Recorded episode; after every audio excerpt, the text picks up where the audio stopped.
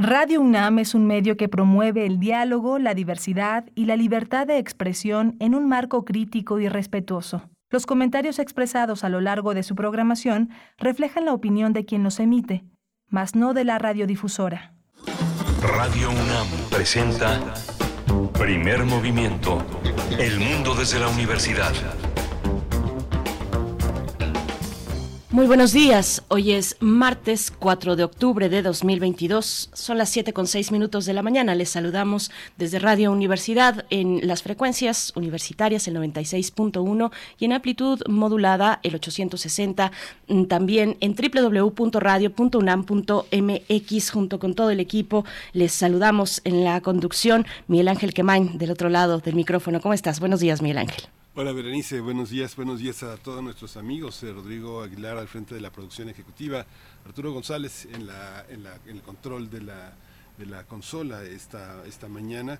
Y Violeta Berber en asistencia de producción, pues un duelo, un duelo muy, eh, muy intempestivo por la desaparición del poeta David Huerta, del gran David Huerta, un hombre eh, que creció y se desarrolló bajo esa sombra de cobijo enorme que fue Efraín Huerta, su padre, con quien eh, compartió muchas cosas y la fundamental pues no solo fue la, esta consanguinidad sino la poesía, la poesía que David colocó en un escenario enorme, enorme dentro de la poesía mexicana, 72 años, pero una larga trayectoria, eh, una larga trayectoria en la que sembró muchísimas amistades, que fue un gestor cultural muy importante, pero eh, se le recuerda ahora de una manera muy fuerte por la cantidad de de amigos que sembró a lo largo del camino, amigos que son fundamentalmente escritores, fundamentalmente poetas, críticos, eh, gente que amó la, la, poesía, un gran tallerista, un gran profesor, un gran comunicador, un gran editor, un hombre que también tuvo, las, eh, tuvo siempre la conciencia eh, dispuesta a descubrir a nuevos poetas, a nuevos espacios. Fue homenajeado, fue reconocido. Yo creo que David tuvo en vida un, un enorme reconocimiento y la amistad de grandes eh, amigos que él, que él cobijó, él apoyó para que se desarrollaran como escritores y que le devolvieron con creces. Todavía Estábamos, Berenice, en, la, en 2019 en la Feria Internacional del Libro de Guadalajara, cuando fue este gran homenaje, cuando fue parte de los poetas mexicanos, que fue eh, parte de este poema, eh, poeta, eh, el, premio a la poesía del orbe de nuestra lengua, y que justamente nuestro amigo, nuestro director, Benito Taibo, fue el que pronunciara uno de los discursos más emotivos en torno a la vida de David, que fue una, ha sido una, un seguimiento, yo creo que en el caso de Benito que pronunció esa vez este reconocimiento, pues son 40 años de amistad, yo creo que mínimo, mínimo de conocer, de conocer a David desde esas, eh, desde todos esos juegos que se hicieron en, los orígenes de la revista Proceso, en el Universal, eh, siempre, siempre en el periodismo. David nunca, nunca abjuró de ese, de ese ejercicio, siempre colaboró, siempre participó y como traductor, como traductor eh, también fue muy importante su, su presencia, un hombre que estuvo muy, muy este, concentrado sobre todo en la lengua en las lenguas eh, en la lengua inglesa pero sin embargo el francés y el italiano no fueron nada ajenos a él por la amistad tan fuerte también con otros poetas. Guillermo Fernández por ejemplo uno de los grandes traductores del italiano muchos, muchos amigos. Sería, es enorme, como la lista de actividades que se van a desarrollar en homenaje, ¿no? En homenaje. Hoy Eduardo Vázquez, eh, que ocupa el, el, eh, el, Palacio de San Ildefonso, fue uno de los, de los grandes amigos, también fue de las primeras reacciones eh, que, se, que se hicieron. Muchos, muchos amigos, José María Espinaza, Víctor Manuel Mendiola, todo Christopher Domínguez, toda una estela, Malva Flores, eh, yo creo que si viviera Octavio Paz, eh, lamentaría mucho la desaparición de este poeta que siempre fue para el joven poeta, el joven poeta, el incurable poeta. Una triste noticia, Miguel Ángel, una triste noticia. El poeta mexicano David Huerta murió el día de ayer, 72 años de edad. Nació en Ciudad de México un 8 de octubre de 1949 y muere en esa misma ciudad, en esta misma ciudad y en este mismo mes. Yo recuerdo que el viernes previo al inicio del confinamiento por la pandemia, un viernes 20 em, de marzo de 2020, platicamos aquí con él, con David Huerta, aquí en Primer Movimiento. En aquel momento empezaba, bueno, hablábamos del día en el contexto del Día Mundial de la Poesía y apenas asomaba la idea de que la poesía nos iba a acompañar en el encierro eh, y en la distancia de la pandemia. Me dejó, me dejó pues una impresión muy favorable ese trato directo con David Huerta. Yo temía un poco pues por la figura que es, la figura que representa, pero resultó una persona muy amable, muy generosa y con un gran sentido del humor y habló en aquel, momento también de la eh, influencia eh, invaluable de su madre. él pues apuntaló hacia, hacia su madre, pues hablando, digamos, de, de las grandes influencias en su vida. Así es que, bueno, pues triste noticia. Descanse en paz, David Huerta. Pues sí, nos deja un legado, un legado que se puede encontrar en el Fondo de Cultura Económica. Publicó en 2013 una compilación, una magna compilación de su poesía en dos volúmenes, eh, con el título de La Mancha en el Espejo, poesía 1972-2012. Miguel Ángel. Y nunca abandonó editorial Era, Era es su casa. Era fue la casa de Incurable gran libro de poesía, cuando apareció Incurable, yo creo que mucha gente pensó, pensamos que, que, seguía, que seguía después. Bueno, pues siguió, siguió una gran obra que Incurable eh, generó con una proliferación de, poesía enorme, incurable, como él mismo eh, generó esta, esta autodefinición, este sentido para su vida, incurable, incurable de poesía. Pues vendrán, vendrán muchos eh, eventos en conmemoración, en homenaje a su obra y daremos cuenta de ellos aquí y aquí mismo, aquí mismo en Primer Movimiento y en Radio UNAM seguramente tendremos eh, pues eh, lo antes posible una posibilidad de acercarnos a su obra, a su trayectoria, a la trayectoria de este gran poeta mexicano, también ensayista, traductor, director del periódico de poesía, bueno, también titular de la cátedra extraordinaria Octavio Paz, profesor universitario. Bueno, qué decir, qué más decir, mucho que decir de David Huerta en esta pues triste triste mañana, una lamentable noticia, Miguel Ángel. Pues nosotros vamos a seguir a seguir esta mañana eh, 7 con 12 minutos. En cualquier momento estará con nosotros Edith Citlali Morales para compartirnos la música, la curaduría musical que eh, nos propone cada martes aquí en Primer Movimiento. Sí, parece que ya está en la línea Edith Citlali Morales, según nos indica Violeta Berber. Vamos a escuchar. Vamos, vamos para allá. Curadores musicales de primer movimiento. Muy buenos días, querida Edith Citlali Morales. Te saludamos siempre con mucho cariño desde cabina, desde Radio UNAM. Edith Citlali Morales, violinista, comunicóloga, gestora cultural e investigadora musical. Cuéntanos, ¿qué nos traes esta mañana? Muy buenos días, Berenice Miguel Ángel. Pues aquí lamentando la muerte del gran poeta David Huerta, este, bueno, pues todo mi cariño para ustedes, sé que hay una estrecha relación por ahí con ustedes, con el jefe Benito, entonces todo mi cariño y un abrazo muy, muy grande. Este, pues ya estoy por aquí, como siempre, eh, eh, saludándolos para platicar un poquito de qué va nuestra selección musical del día de hoy. ¿Les platico? Perfecto, querida Edith, te escuchamos. Muchas gracias. Bueno, pues la curaduría de hoy la he titulado Piratas Armónicos. Así que escucharemos extractos de diversas obras que están relacionadas con historias de piratas. Pasearemos en barcos alemanes, ingleses, italianos y estadounidenses. Para comenzar esta mañana, le pediremos a Richard Wagner que nos lleve a bordo del holandés errante, o también conocido como el buque fantasma. Esta partitura es una de las primeras obras de este compositor alemán, escucharemos un fragmento de la obertura. Y está por demás decir el fantástico trabajo que realiza Wagner como orquestador. Verdaderamente podemos sentir las olas del mar, el movimiento del barco, los momentos de tormenta. En fin, es la primera obra donde Wagner utiliza lo que conocemos como leitmotiv, es decir, un tema musical específico que identifica a un personaje, una idea o una emoción. Este, este eh, recurso lo utiliza más adelante Wagner en prácticamente todos sus trabajos, se vuelve una característica fundamental en la obra de este compositor. Es una ópera muy ágil, no es pesada, no es densa. Si no conocemos mucho a Wagner y queremos adentrarnos en su mundo, que después se vuelve un poquito más complicado, esta es una ópera que es excelente para acercarse a él. Después nos vamos a Italia para deleitarnos con la obertura de la ópera El Pirata de Vincenzo Bellini. Bellini al lado de Donizetti y Rossini son grandes exponentes de la ópera italiana de principios del siglo XIX, lo que conocemos lo que se lo que se conoce como el bel canto. Bellini desafortunadamente muere muy joven, a los 33 años de edad, pero dejó grandes aportaciones a la música operística y la música sacra. El Pirata es su tercera obra y es una partitura altamente romántica. Espero que la disfruten. Más tarde nuestro barco anclará en Inglaterra y de la mano de Arthur Sullivan escucharemos la obertura de Los Piratas de Penzance.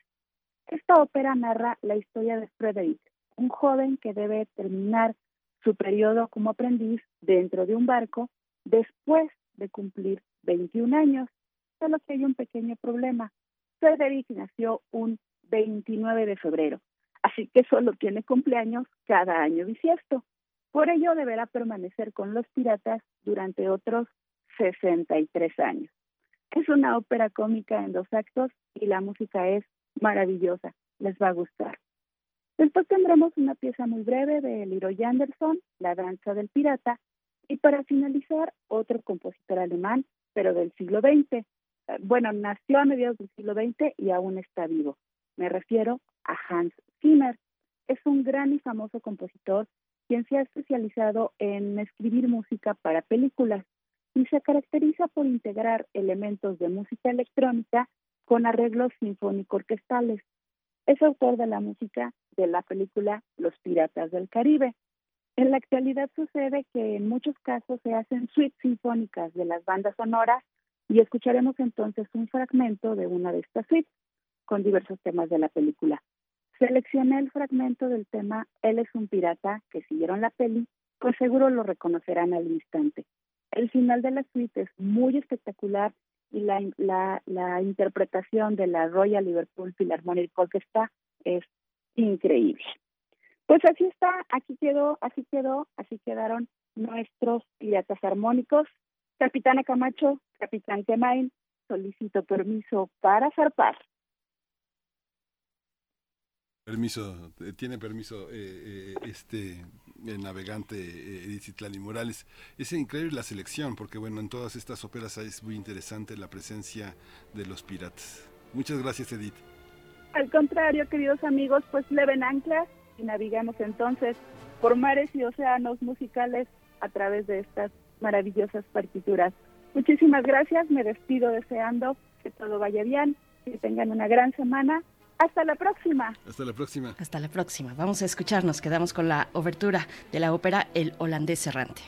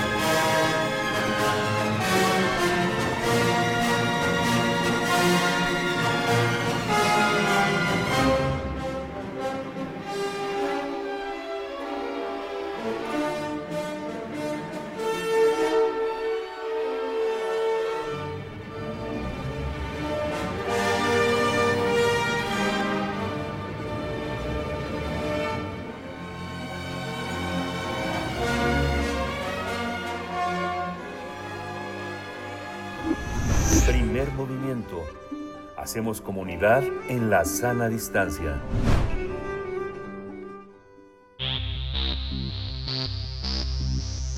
De festivales, ferias y más. Recomendaciones culturales.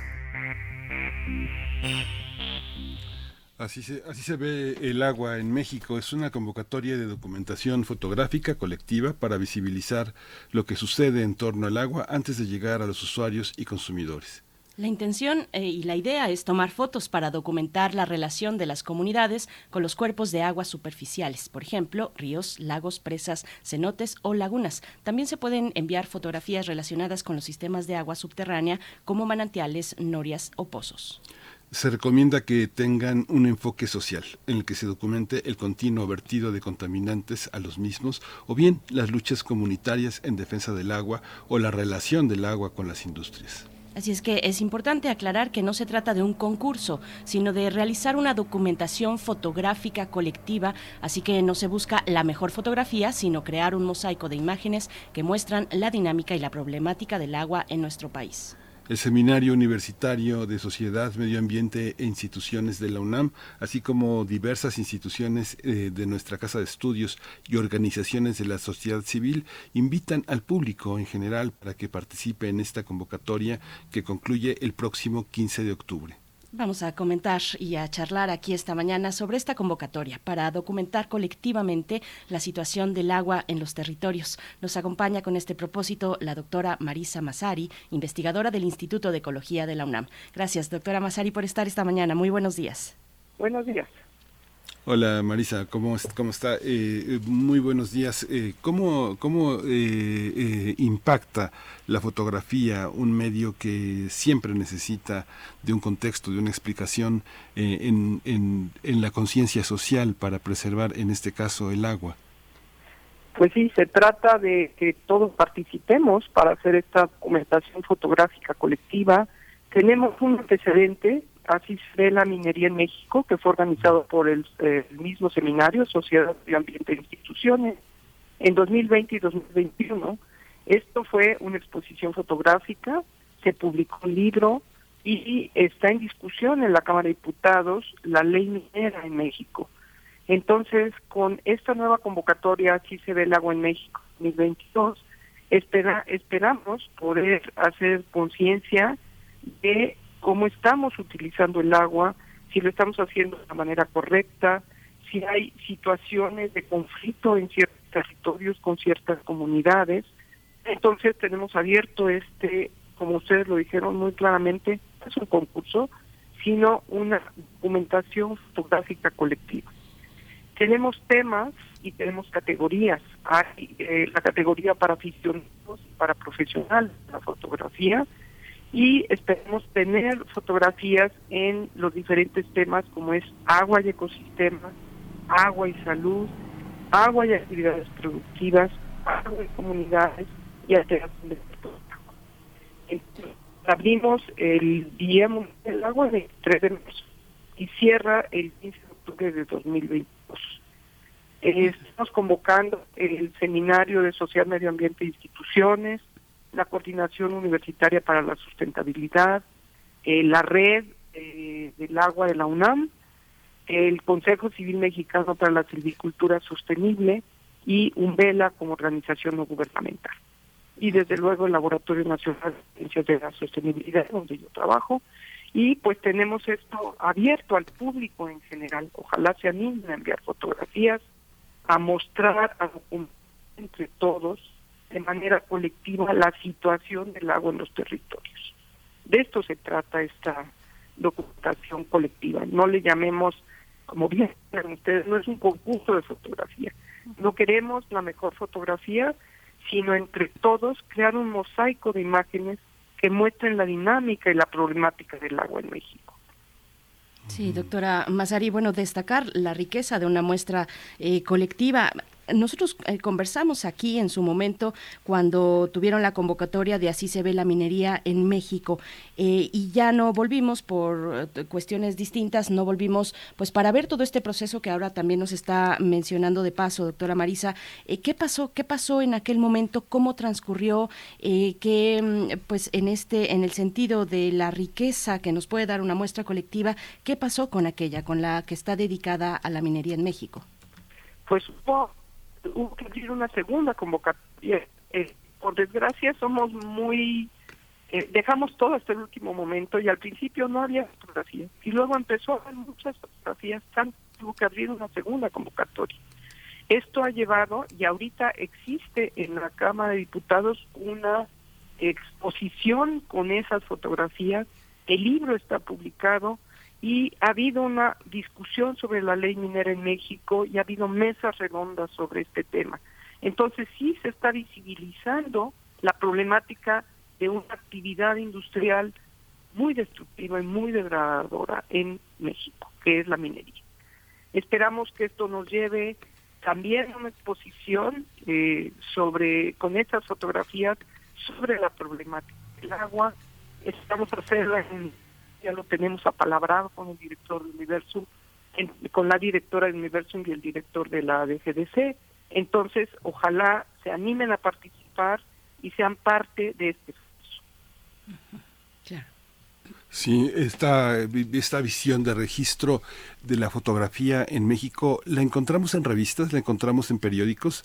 ¿Qué, qué, motiva que se busque entre la propia, el propio público profesional y no profesional esta imagen? ¿Qué se espera de los profesionales? ¿Qué se espera de los que son aficionados a la fotografía, doctora? Que de alguna manera seamos conscientes estamos contribuyendo a esta degradación, fundamental, tener como, hacerlo nuestra esta problemática, porque la solución somos todos realmente.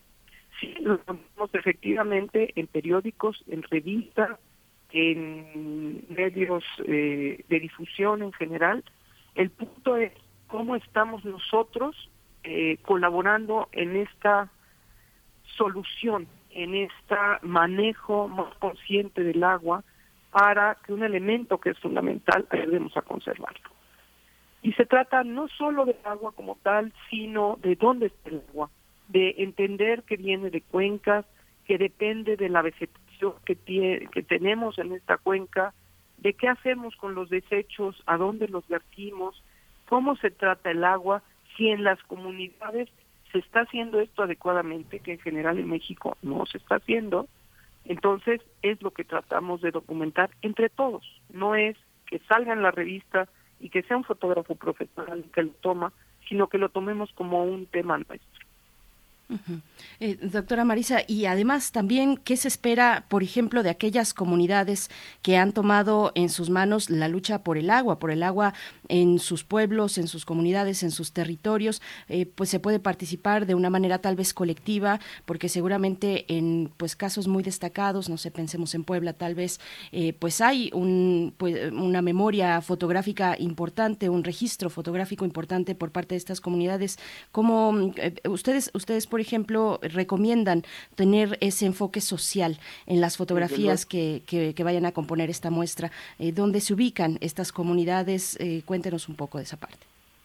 Desde luego, tenemos problemas de, a mí no me gusta hablar de contaminación del agua, eh, de alteración del agua por diferentes actividades productivas.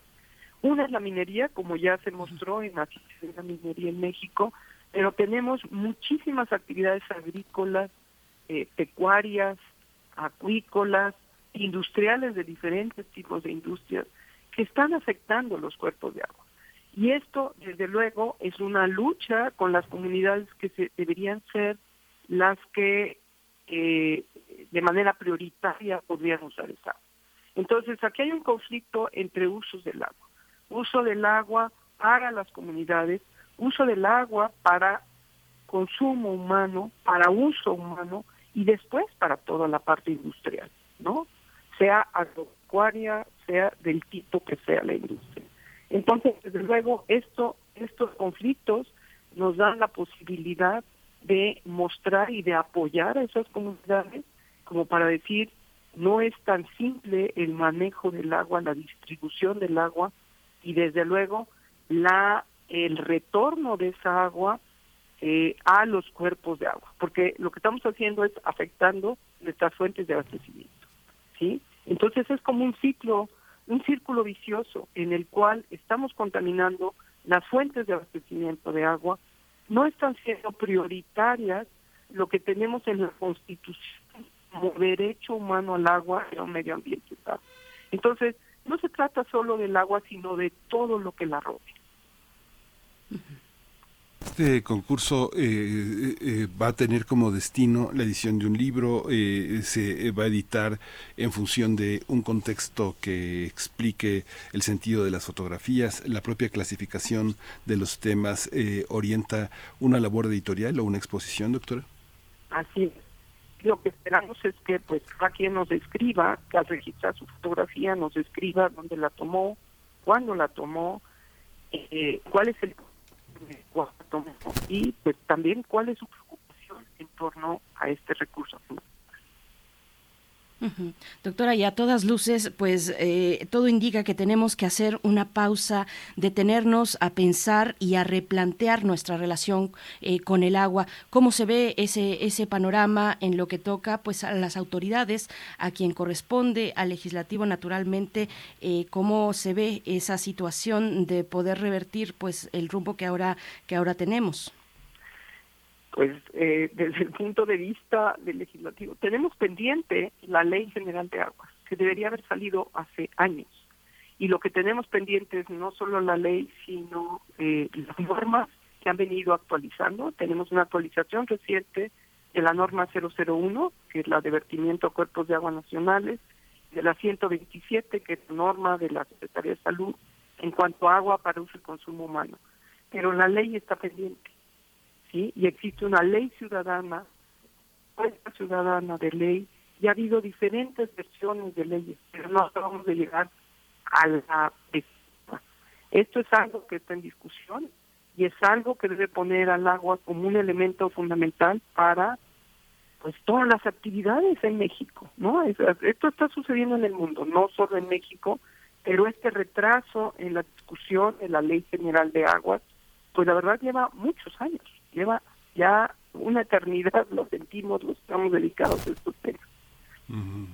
Y hay una duda, doctora. Hay, eh, eh, generalmente cuando se documenta fotográficamente algo es una serie de documentos. Aquí eh, esta idea de no de no premiar la foto más bonita o la mejor foto tiene esa idea un poco romantizada y mitológica de que en una foto se concentra todo el saber y todas las múltiples relaciones que, que establece una imagen con su entorno.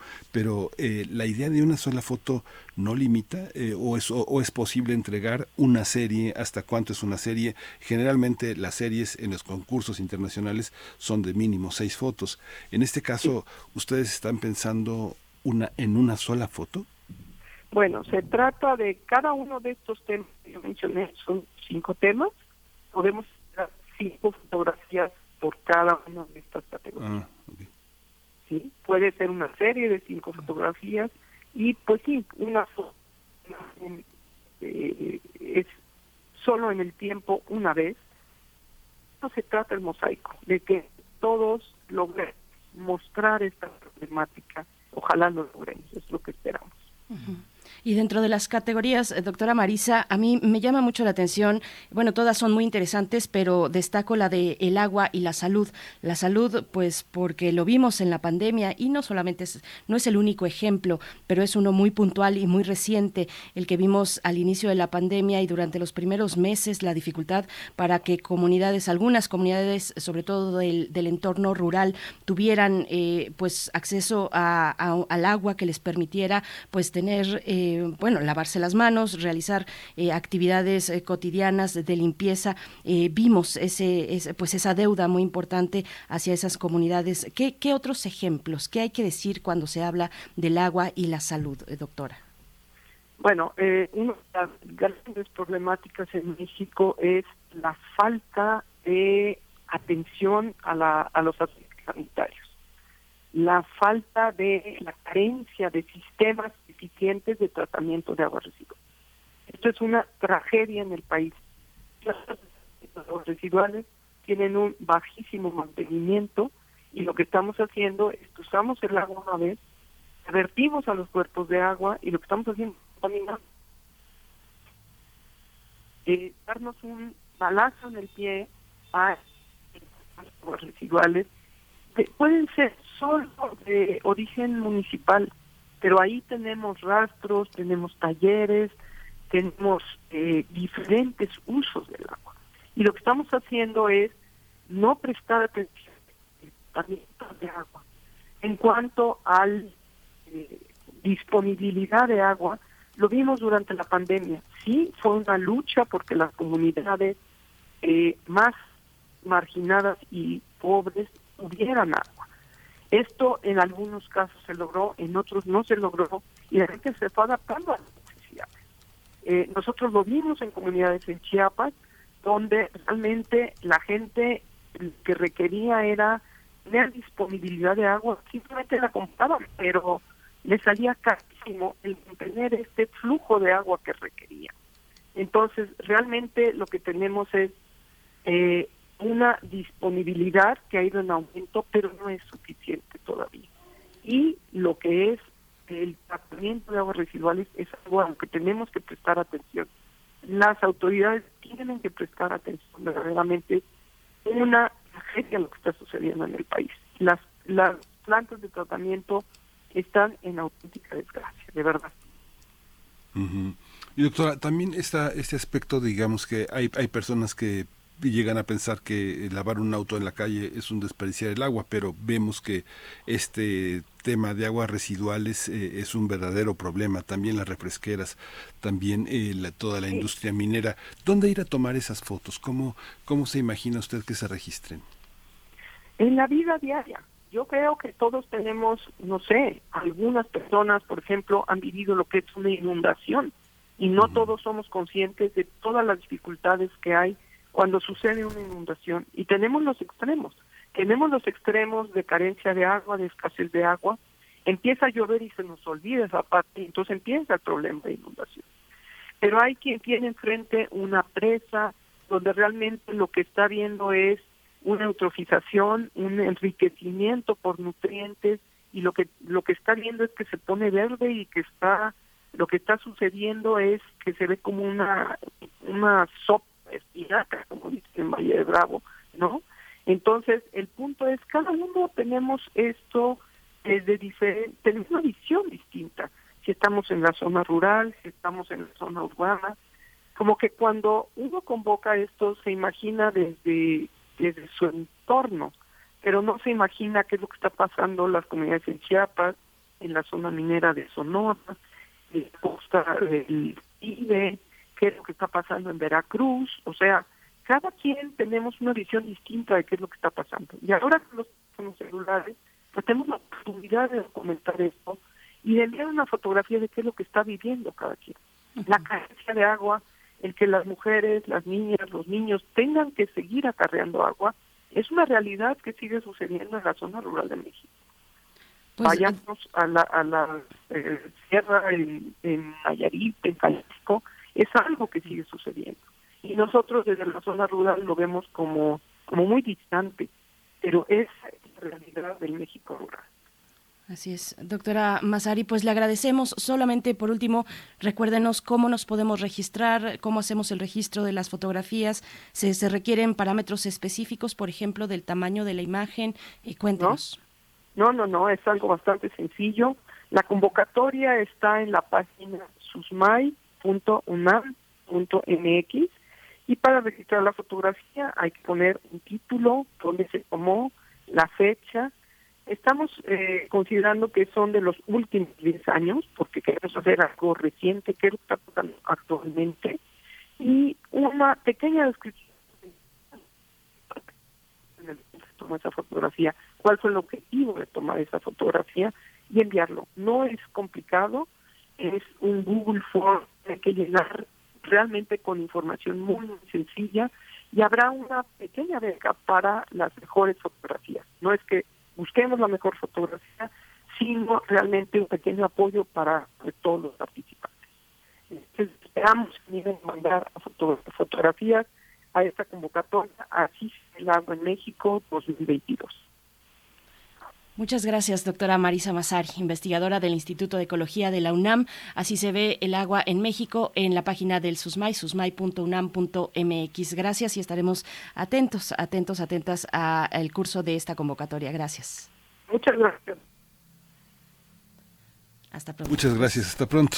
Pues vamos a hacer una pausa con música con la selección de Edith Citlali Morales, una, la pirata, El Pirata es una ópera en dos actos con música de Vincenzo Bellini. Se interpretó por primera vez en el Teatro de Milán en 1827. La, es, es la abertura de la ópera El Pirata.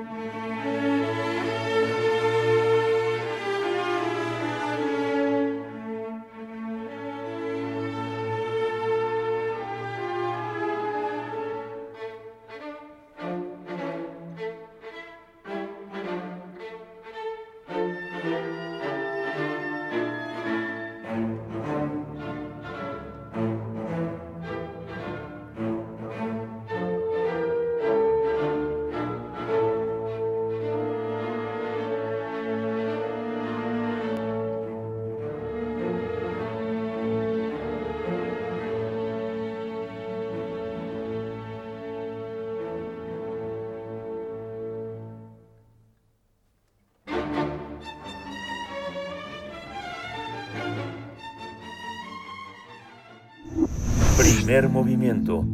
Hacemos comunidad con tus postales sonoras. Envíalas a primermovimientounam.gmail.com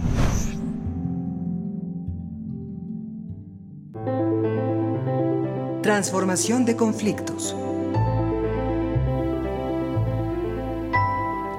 La cyber warfare o ciberguerra y la ciberpaz. El tema de esta mañana con Pablo Romo nos acompaña a través de la línea. Él es miembro del Consejo Directivo de Serapaz y profesor de la Facultad de Ciencias Políticas y Sociales de esta universidad. Querido Pablo Romo, ¿cómo estás? Te saludamos Miguel Ángel Quemain y Berenice Camacho. Buenos días.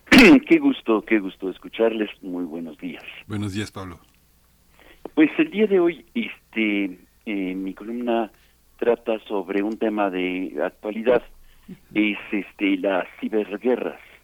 ¿Existen las ciberguerras o, eh, o qué son las, eh, las confrontaciones eh, informáticas? En realidad me parece que las guerras informáticas, como se le ha llamado, o la ciberguerra, en realidad es un componente más de la estrategia de confrontación en un conflicto, sea el que sea. Eh, eh, la ciberguerra es eh, un grupo, un conjunto de acciones que tienden a mantener una situación de, em, de ventaja entre las personas que están en un conflicto. Así, en guerras que tienen diferentes frentes. Este es un frente más en las nuevas guerras, digamos, de los últimos 30 años. Las guerras eh, tienen frentes, eh, por ejemplo, en donde eh, con operaciones psicológicas para desanimar al enemigo o para denostarlo, para ridiculizarlo, o tienen acciones directas, combates armados directos, tienen frentes diplomáticos en donde desde los espacios de la diplomacia también actúan este, tratando de mantener eh, un espacio importante en las confrontaciones. O también eh, las guerras tienen un componente de propaganda. En fin, entender eh, entonces las ciberguerras como una herramienta más, un aspecto táctico, si lo entendemos como herramienta, y que se convierte en un instrumento útil para muchas cosas. Me gustaría con el, el auditorio ir repasando algunas de las de las eh, utilidades para las que eh, los eh, que están en un conflicto, sea armado o sea silencioso y sordo, de baja intensidad, puedan ir viendo y comprendiendo estas expresiones que de lo que puede ser útil esta estrategia de confrontación. En un primer espacio, evidentemente, la, el, la guerra informática, y, entrar en los instrumentos de los otros, y sobre todo en las computadoras de los otros, es eh, para espiar. Eh, lo vemos, lo sabemos, algo tan elemental como Pegasus, por ejemplo. ¿Y para qué sirve espiar? Sirve para vigilar, para tener información de lo, del otro, conocer los movimientos del adversario o del enemigo, eh, conocer o reconocer sus contactos y sus relaciones, saber cuánto sabe eh, el espiado del el enemigo en realidad, qué tanto conoce de uno mismo, eh, cuáles son sus, eh, sus estrategias de confrontación para poder neutralizarlas con anticipación. El espionaje es una de las primeras expresiones fundamentales en cualquier tipo de guerra, no es solamente ahora ah, mediante los instrumentos eh, cibernéticos, pero desde eh, las primeras guerras de la humanidad, este, los espías juegan un papel fundamental para poder conocer al adversario o al enemigo y poder pronosticar eh, cuáles van a ser sus estrategias de confrontación. El hackeo es para obtener información. Muchas veces y, esta información sirve para analizar eh, y conocer mejor eh, eh, al, al otro. O también sirve para denostarlo, para vender información a un tercero, para chantajearlo. y de hecho existen muchas empresas que se dedican hoy por hoy a este tipo de acciones. Empresas que tienen este, una fachada, digamos, de legalidad, pero en el fondo son hackeadores que eh, utilizan esto como para eh, chantajear, para extorsionar, como lo que hemos visto aquí en la Ciudad de México con estas empresas que se dedicaban a, dar préstamos pequeños y en el fondo accedían a las fotos, a la información del usuario, del que pedía el préstamo, y después era chantajeado y era extorsionado para que pagara. Eh, eso sucedía hace todavía un par de meses, ¿no? Que teníamos esta información. Denostar, vender, chantajear, sirve para eso. Pero también sirve, eh, eh, es como instrumento de confrontación, el boicotear o sabotear. Lo hemos visto y, cualquiera puede acceder y pensar que em, en la guerra entre Ucrania y Rusia em, se está utilizando mucho este este la guerra eh, cibernética para boicotear o generar sabotajes eh, al interior de las eh, filas, digamos, para los sistemas de defensa, sean aéreos, terrestres, etcétera, para generar perturbaciones económicas en los sistemas financieros o bancarios, para generar apagones informáticos, generando virus masivos, em, o información equivocada. Eh, también se utiliza para lo contrario, es parte del marketing político que hoy está muy de moda y que polariza y que genera eh, eh, con los algoritmos de que favorecen la opinión de uno y fortalece las opiniones y denosta al otro, eh, que son muy usados, eh, generan consensos o generan amenazas y polarizan. No es una casualidad lo que vemos nosotros, por ejemplo, en un Brasil dividido hoy por justamente por este tipo de algoritmos, por este tipo de tensiones que se van generando, en donde los grises van desapareciendo y, las lógicas de guerra, porque se considera eh, eh, como guerra este, las, eh, las campañas políticas, y ahí se llaman cuartos de guerra, para polarizar y confrontar. Lo vemos en Brasil, en Estados Unidos, o lo vemos en Suecia o en Italia, en las últimas elecciones que se han presentado. Y sirve como propaganda y también como contrapropaganda para fortalecer y ganar mentes y corazones, como dirían los clásicos, o eh, también para eh, inhibir acciones, como lo hemos visto en el caso de eh, Rusia con las manifestaciones feministas, que inhiben este tipo de acciones amenazando o generando denostaciones en contra.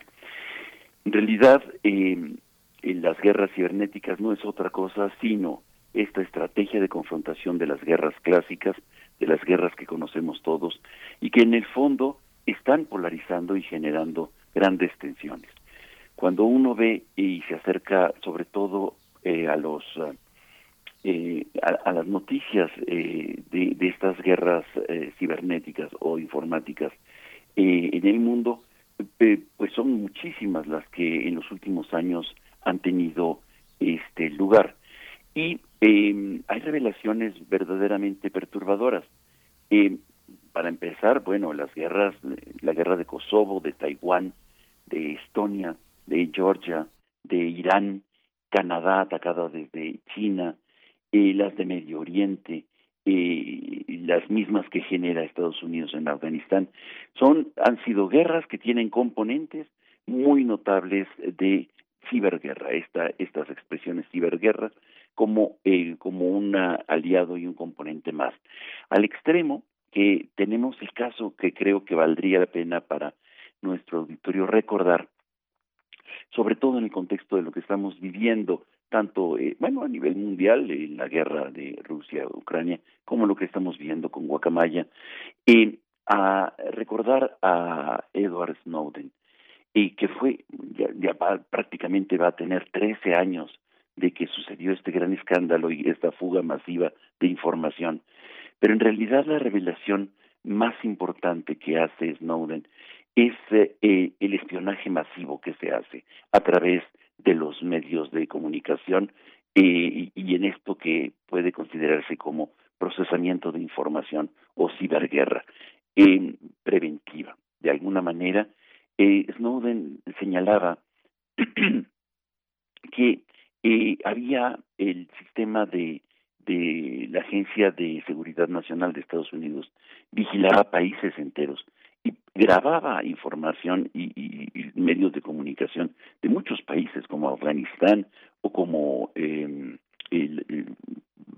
Bahamas o también México. Es curioso, pero este señala Snowden antes de desaparecer en Rusia que eh, que la Agencia de Inteligencia eh, de Seguridad Nacional de Estados Unidos grababa conversaciones de México masivamente. En fin, yo creo que esto es importante tenerlo dentro del horizonte como un eh, elemento más para nuestro nuestro optimismo y para nuestro análisis. Y en el fondo, bueno, pues es una es una llamada de atención para proteger nuestra información y tener cuidado con eh, el manejo de los datos que nosotros hacemos y sobre todo desconfiar desconfiar de la comunicación sobre y, de los algoritmos que nos presentan las redes sociales.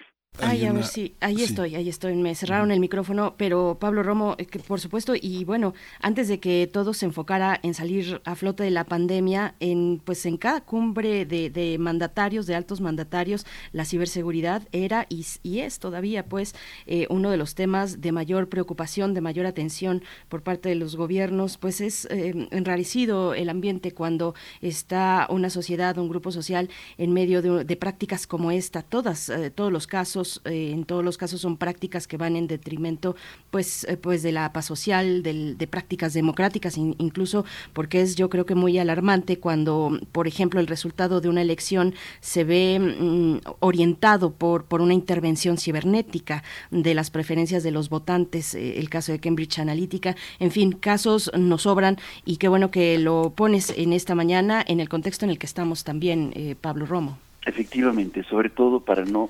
sintonizar para no este, vibrar en la misma sintonía que nos presentan, eh, digamos, eh, los contextos creados artificialmente por los bots, por la, por opiniones infladas. Yo creo que eh, es importante con gran serenidad ir analizando la realidad de una manera mucho más profunda, mucho más amplia y no solamente a través de las tendencias o a través de estas construcciones artificiales de muy pocos que van generando opiniones y que van generando eh, un, un imaginario colectivo eh, importante, político, social, este, eh, etcétera, económico. ¿no? Yo creo que esto es muy, muy importante en este mundo digital, tener, ir con pies de plomo para distinguir la realidad de la construcción artificial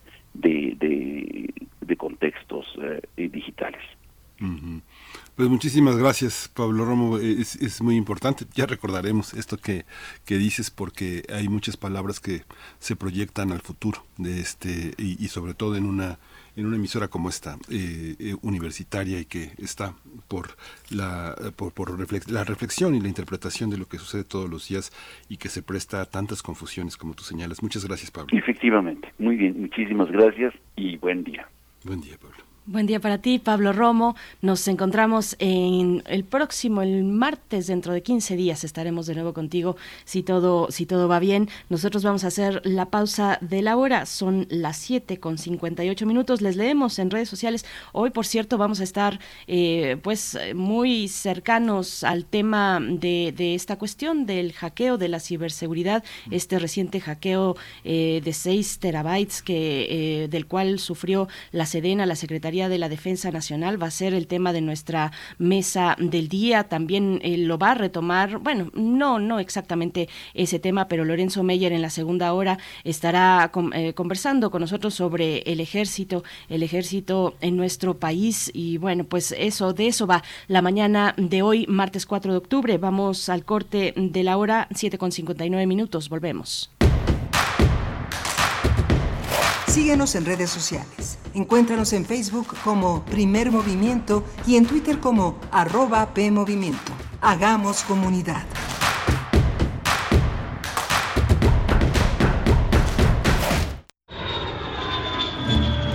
...46 emisoras de 17 países de Europa, América y África.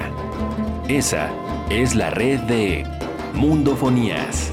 Música para descubrir el mundo todos los sábados a las 18 horas por el 96.1 de FM. Radio UNAM. Experiencia sonora. Hola. Hola, Julie. Hermana, te voy a hacer una pregunta. ¿Por qué es valioso que tengas tu INE aunque vivas en los Estados Unidos? Por ti, por mi familia, porque amo México. El INE es una identificación, es mi voz Además me permite votar. Si tienes familiares o amigos que vivan en el extranjero, diles que tramiten su INE. Es gratis. Mi INE es valioso porque es mi voz en México. Es la hora de la verdad, la prueba reina del sabor y la salud. ¡Y arrancan! Ni las trampas del chescolín detienen al elotito. La fresa toma la delantera con su potencia natural. La media naranja reparte cariñitos. Las chatarras se caen a pedazos por el exceso de carbohidratos, sodio y azúcares que les dañan su salud. Es un cierre trepidante. Los alimentos saludables triunfan en la carrera de la salud. Come como nosotras y ponte saludable. Pura vitamina.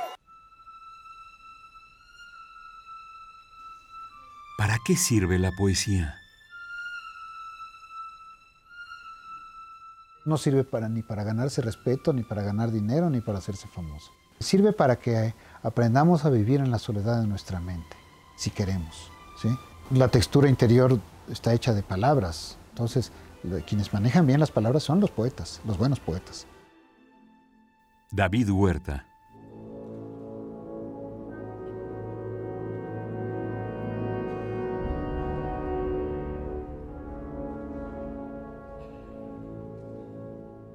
Abrirse un camino propio para andar bajo el sol, fuera de la inmensa imagen de su padre, le habrá tomado cuando mucho un solo día de su vida.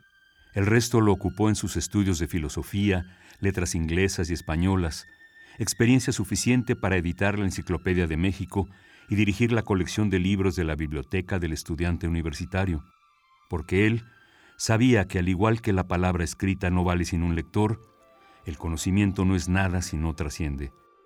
De ahí sus múltiples cursos y talleres en la Fundación Octavio Paz y la Fundación para las Letras Mexicanas, o coordinando los talleres de la Casa del Lago. Su nombre figuró detrás y delante de las páginas en publicaciones como Letras Libres, el periódico de poesía, El Universal, el Diorama de la Cultura, la Gaceta del Fondo de Cultura Económica, Nexos, Proceso, fue director de la Cátedra Octavio Paz de la UNAM, además de una lista que se equipara a las de sus premios, el Diana Moreno Toscano, el Javier Villaurrutia, el Carlos Pellicer, el Nacional de Ciencias y Artes y el Premio Universidad Nacional. Una mente luminosa que entendía que el arte era una combinación entre lo tangible de la técnica y lo inconmensurable de la imaginación. Una voz que nos hará falta lo vamos a extrañar, maestro.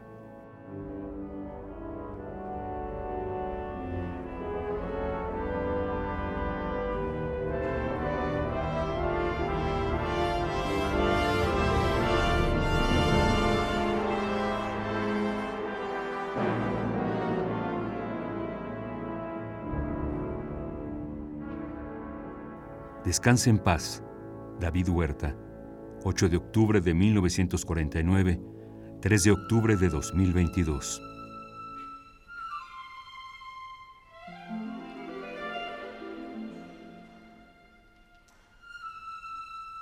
Radio UNAM, Experiencia Sonora.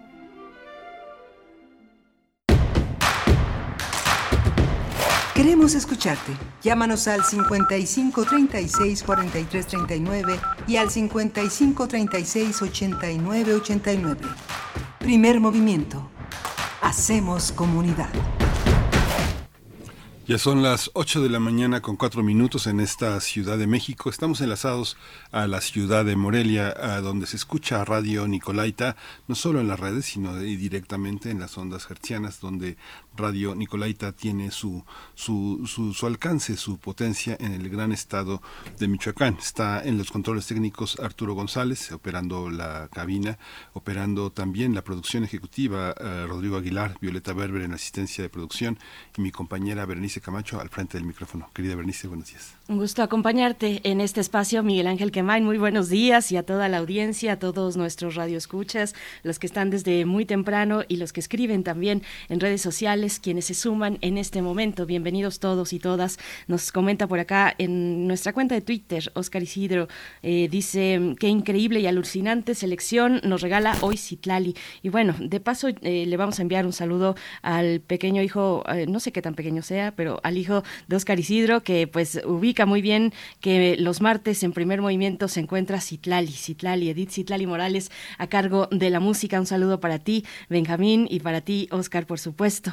Alfonso de Alba Arcos también dice permiso concedido de viajes y navegaciones. Bueno, esto también a propósito de que la música hoy está eh, ronda los temas de piratas. Empezamos con el holandés errante de Richard Wagner y bueno, así se seguirá con una muy buena selección. Tocamos también después a este maestro del belcanto Bellini em, y seguiremos, seguiremos hasta las 10 de la mañana si ustedes nos dan el favor de su escucha. También nos pregunta Eduardo Mendoza, em, dice que no aparecen los datos de contacto en la convocatoria sobre esta convocatoria de la que hablamos muy temprano, la convocatoria de fotografía del SUSMAI, así se ve el agua en México. Vas a encontrar los detalles, ese tipo de detalles, eh, Eduardo Mendoza, incluso con un botón, eh, digamos un link, donde puedes tú tener acceso al registro de las fotografías. Si te acercas a susmai.unam.mx, diagonal, así se ve el agua en México. Ahí lo vas a encontrar, vas a encontrar todos los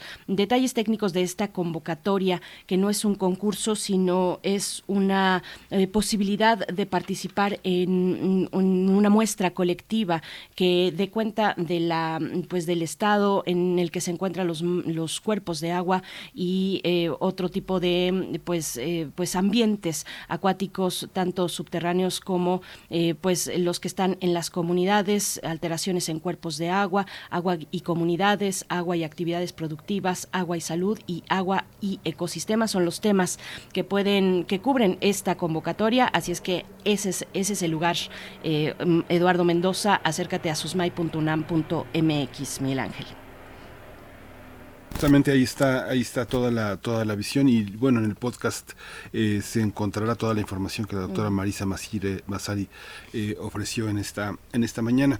Hoy vamos a tener un menú muy, muy, muy interesante. Vamos a hablar del Salvador.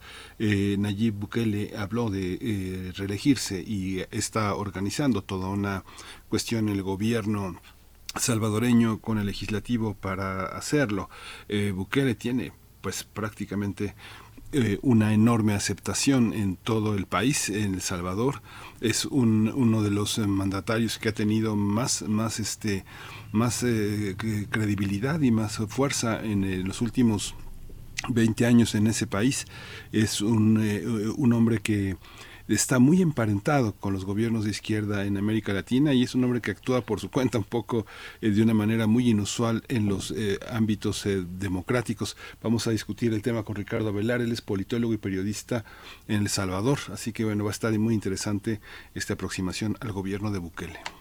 Y tendremos después, en esta hora también, vamos a intercambiar el orden en el que, en el que generalmente se presenta el doctor Lorenzo Meyer, que es al inicio de la hora, ahora estará eh, a mitad de la hora, pero nos, nos va a acompañar de cualquier manera el doctor Lorenzo Meyer, profesor investigador universitario, y nos hablará en esta mañana del ejército, del ejército mexicano, del momento en el que atravesamos como sociedad frente a la seguridad pública. La opción del ejército mexicano es parte de lo que nos ha de comentar Lorenzo Meyer hacia la mitad de la hora así es que quédense aquí. También saludos en redes sociales a Alfonso de Alba Arcos, que ya nos empieza a enviar fotografías eh, de una calle donde vive su familia. Em, dice, el agua se estanca frente a colectivos de niños, un kinder, una primaria, el ambiente se plaga de mosquitos y apesta. Bueno, pues sí, nos, nos comparte algunas fotografías. Gracias, Alfonso de Alba Arcos. Rosy Laura también, saludos para ti. Miguel Ángel G. Mirán. Mm, bueno, pues eh, todas las personas que están escribiendo, gracias por hacerlo. Nosotros vamos con nuestra nota internacional. Primer movimiento. Hacemos comunidad en la sana distancia. Nota internacional.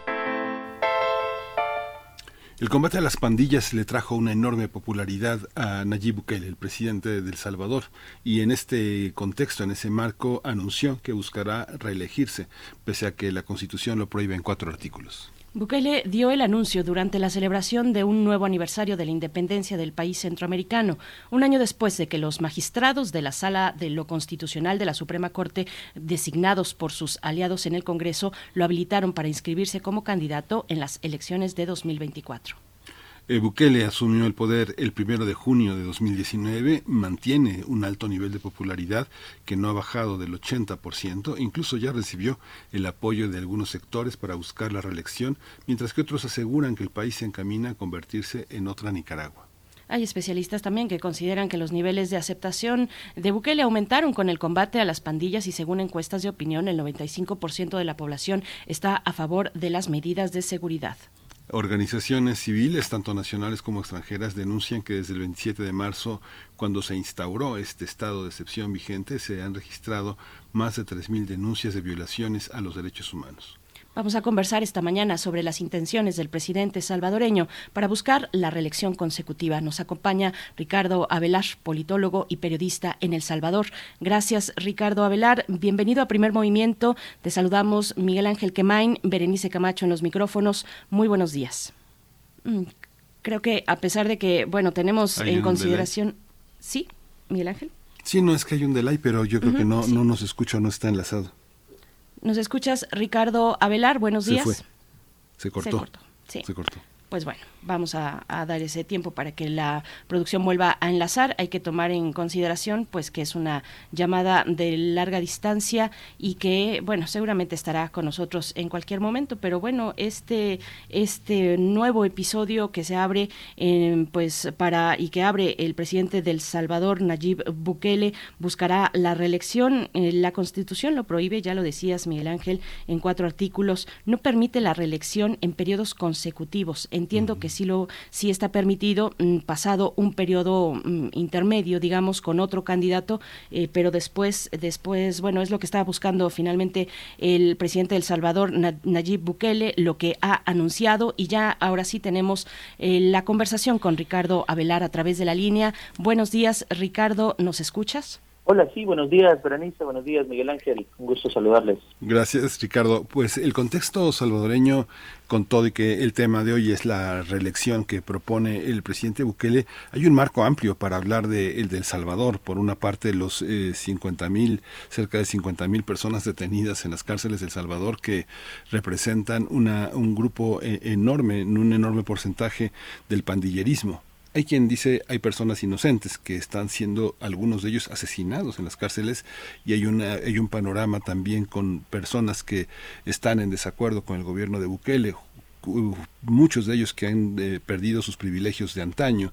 Eh, ¿cómo, ¿Cómo observas esta relación, este marco eh, de reelección de Bukele en este contexto tan complejo para la realidad salvadoreña hoy en Centroamérica? Sí, mira, te explico. Como vemos la realidad del Salvador en estos momentos es la realidad de un gobierno que muestra ser efectivo en algunas áreas.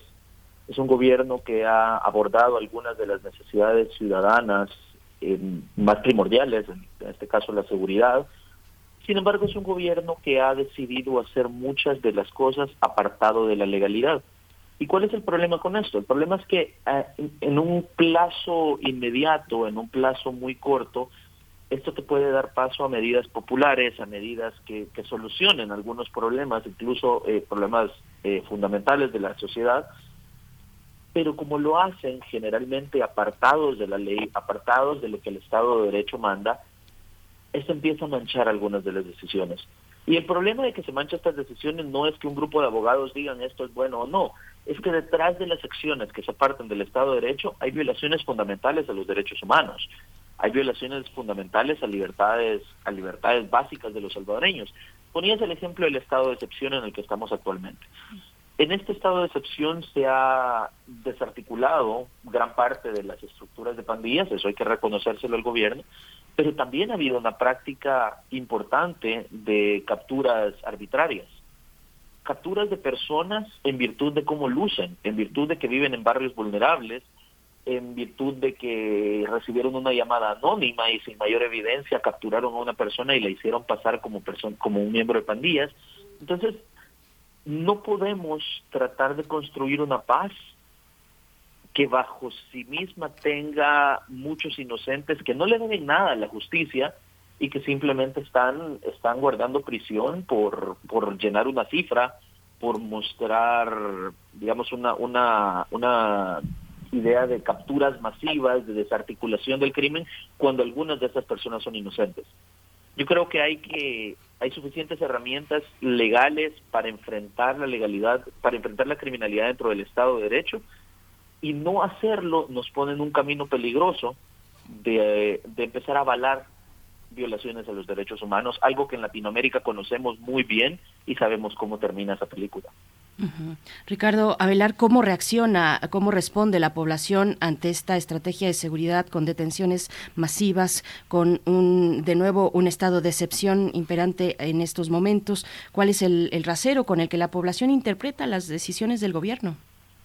Mira, hay, hay una alta popularidad de estas medidas, hay que decirlo, hay que ser completamente francos, hay una alta popularidad de estas medidas, la gente está contenta con haber recuperado la paz, la tranquilidad en algunos de sus barrios. El problema, eh, a juicio de algunos que, que, estamos viendo esta situación, es que solucionar las grandes problemáticas de la sociedad de la sociedad con violaciones a derechos humanos es equivalente a pagar todas sus deudas con una tarjeta de crédito en algún momento vas a tener que tomar, eh, en algún momento la, vas a tener que ser responsable de algunas de las acciones que has tomado.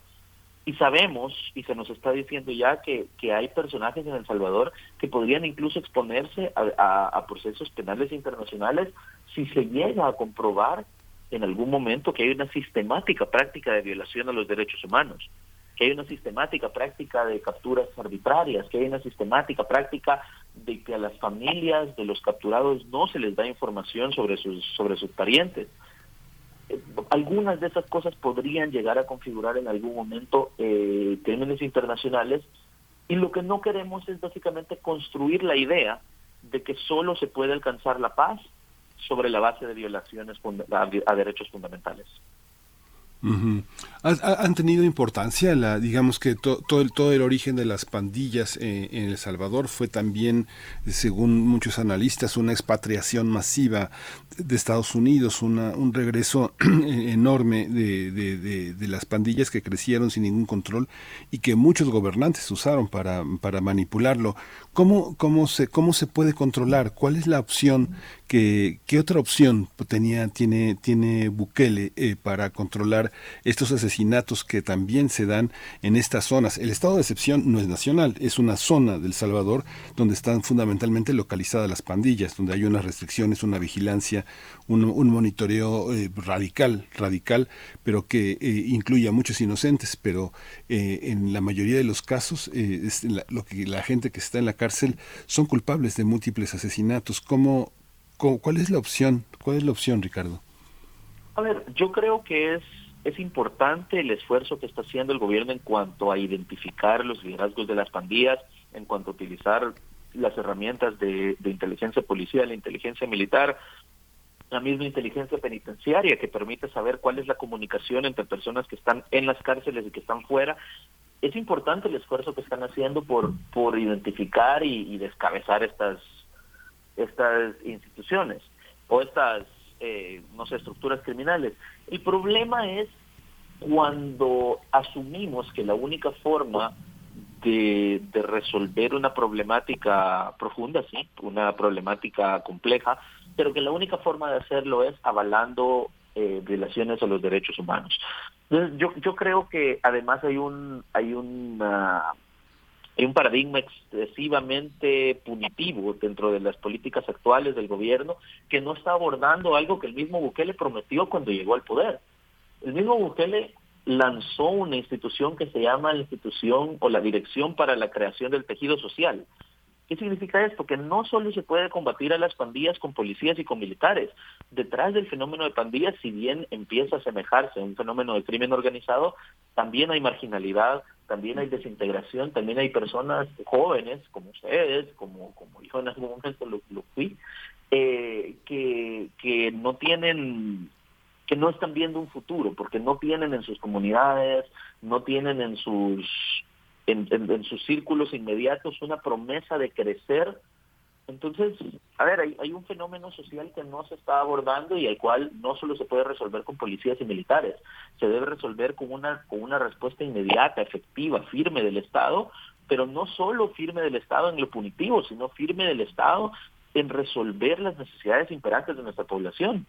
O sea, si vivimos con una población que está casi siempre rodeada de marginalidad, rodeada de abusos policiales que son reales, que han sido reales por mucho tiempo más que lo que Bukele lleva de presidente, en esa realidad lo que podemos hacer es ponerle parches al problema. Lo que podemos hacer es, es que se solucionen por unos minutos o por unos meses o por unos años pero no estamos resolviendo de fondo el problema que es que El Salvador sigue teniendo cifras de marginalidad inaceptables y dentro de estas hay caldo de cultivo para la violencia. Ricardo Avelar, bueno, preguntarte cómo, cómo ha actuado el Poder Judicial ante esta estrategia, ante estas detenciones masivas de personas con un, con un perfil pues muy particular, como lo sabemos, como lo mencionas, personas que pertenecen a comunidades pues desfavorecidas, empobrecidas, marginadas en todo caso. Eh, ¿cómo, ¿Cómo actúa el Poder Judicial? ¿Cómo responde ante esta propuesta del Ejecutivo? Mira, el 27 de marzo fue el día que se decretó el régimen de excepción y solo quiero aclarar que el régimen de excepción sí es a nivel nacional. Todos los ciudadanos salvadoreños tenemos en este momento tres garantías fundamentales suspendidas. Tenemos suspendido el derecho a la defensa ante una detención, tenemos suspendida la inviolabilidad de la correspondencia, es decir, se podría llegar a escuchar a los ciudadanos o intervenir sus dispositivos y se ha ampliado el plazo máximo de detención administrativa, que es de tres días a un máximo de 15 días. Es decir, si a mí me capturan, tienen hasta 15 días para presentarme ante un juez. Eso es, eso es el régimen de excepción en dos platos. ¿Qué ha pasado con el judicial? El mismo día que se decretó régimen de excepción, que El Salvador vivió un alza de homicidios bastante radical, el presidente Bukele dijo en varios mensajes en sus redes sociales que tenían que, iban a empezar a intervenir las comunidades donde estaban accionando las pandillas, pero lanza una suerte de advertencia o amenaza a los jueces que vayan a dejar libres a pandilleros. Ahora bien, nosotros no queremos que ningún juez vaya a dejar libre por presiones o por cualquier tipo de trato a una persona que le debe a la justicia. Lo que sí es preocupante es que se empieza a generar, que se empieza a generar presión a los jueces de declarar culpables a todas las personas, aun si algunas de estas no le deben nada a la justicia.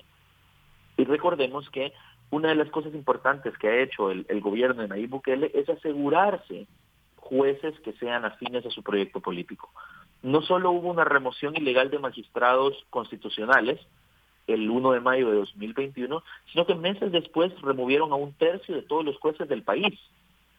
Y ese tercio de jueces del país lo llenaron nuevamente con, ahora sí, abogados que probablemente están más cercanos a su proyecto político.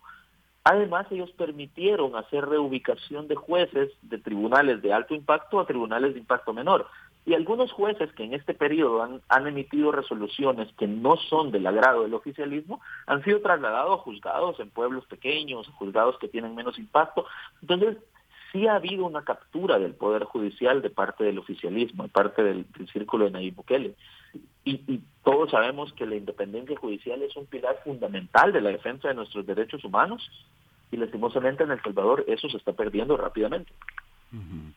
Para muchos, para muchos, eh, muchos de estos jueces estaban a favor también o al servicio de un puñado de salvadoreños que mantienen una relación fuerte con Estados Unidos y hoy al interior del Salvador mucha gente piensa que, que puede avecinarse una intervención norteamericana. ¿Qué es lo que solicitan este puñado de salvadoreños que son fundamentalmente empresarios, este, que, que, estaban también en el Poder Judicial y Legislativo?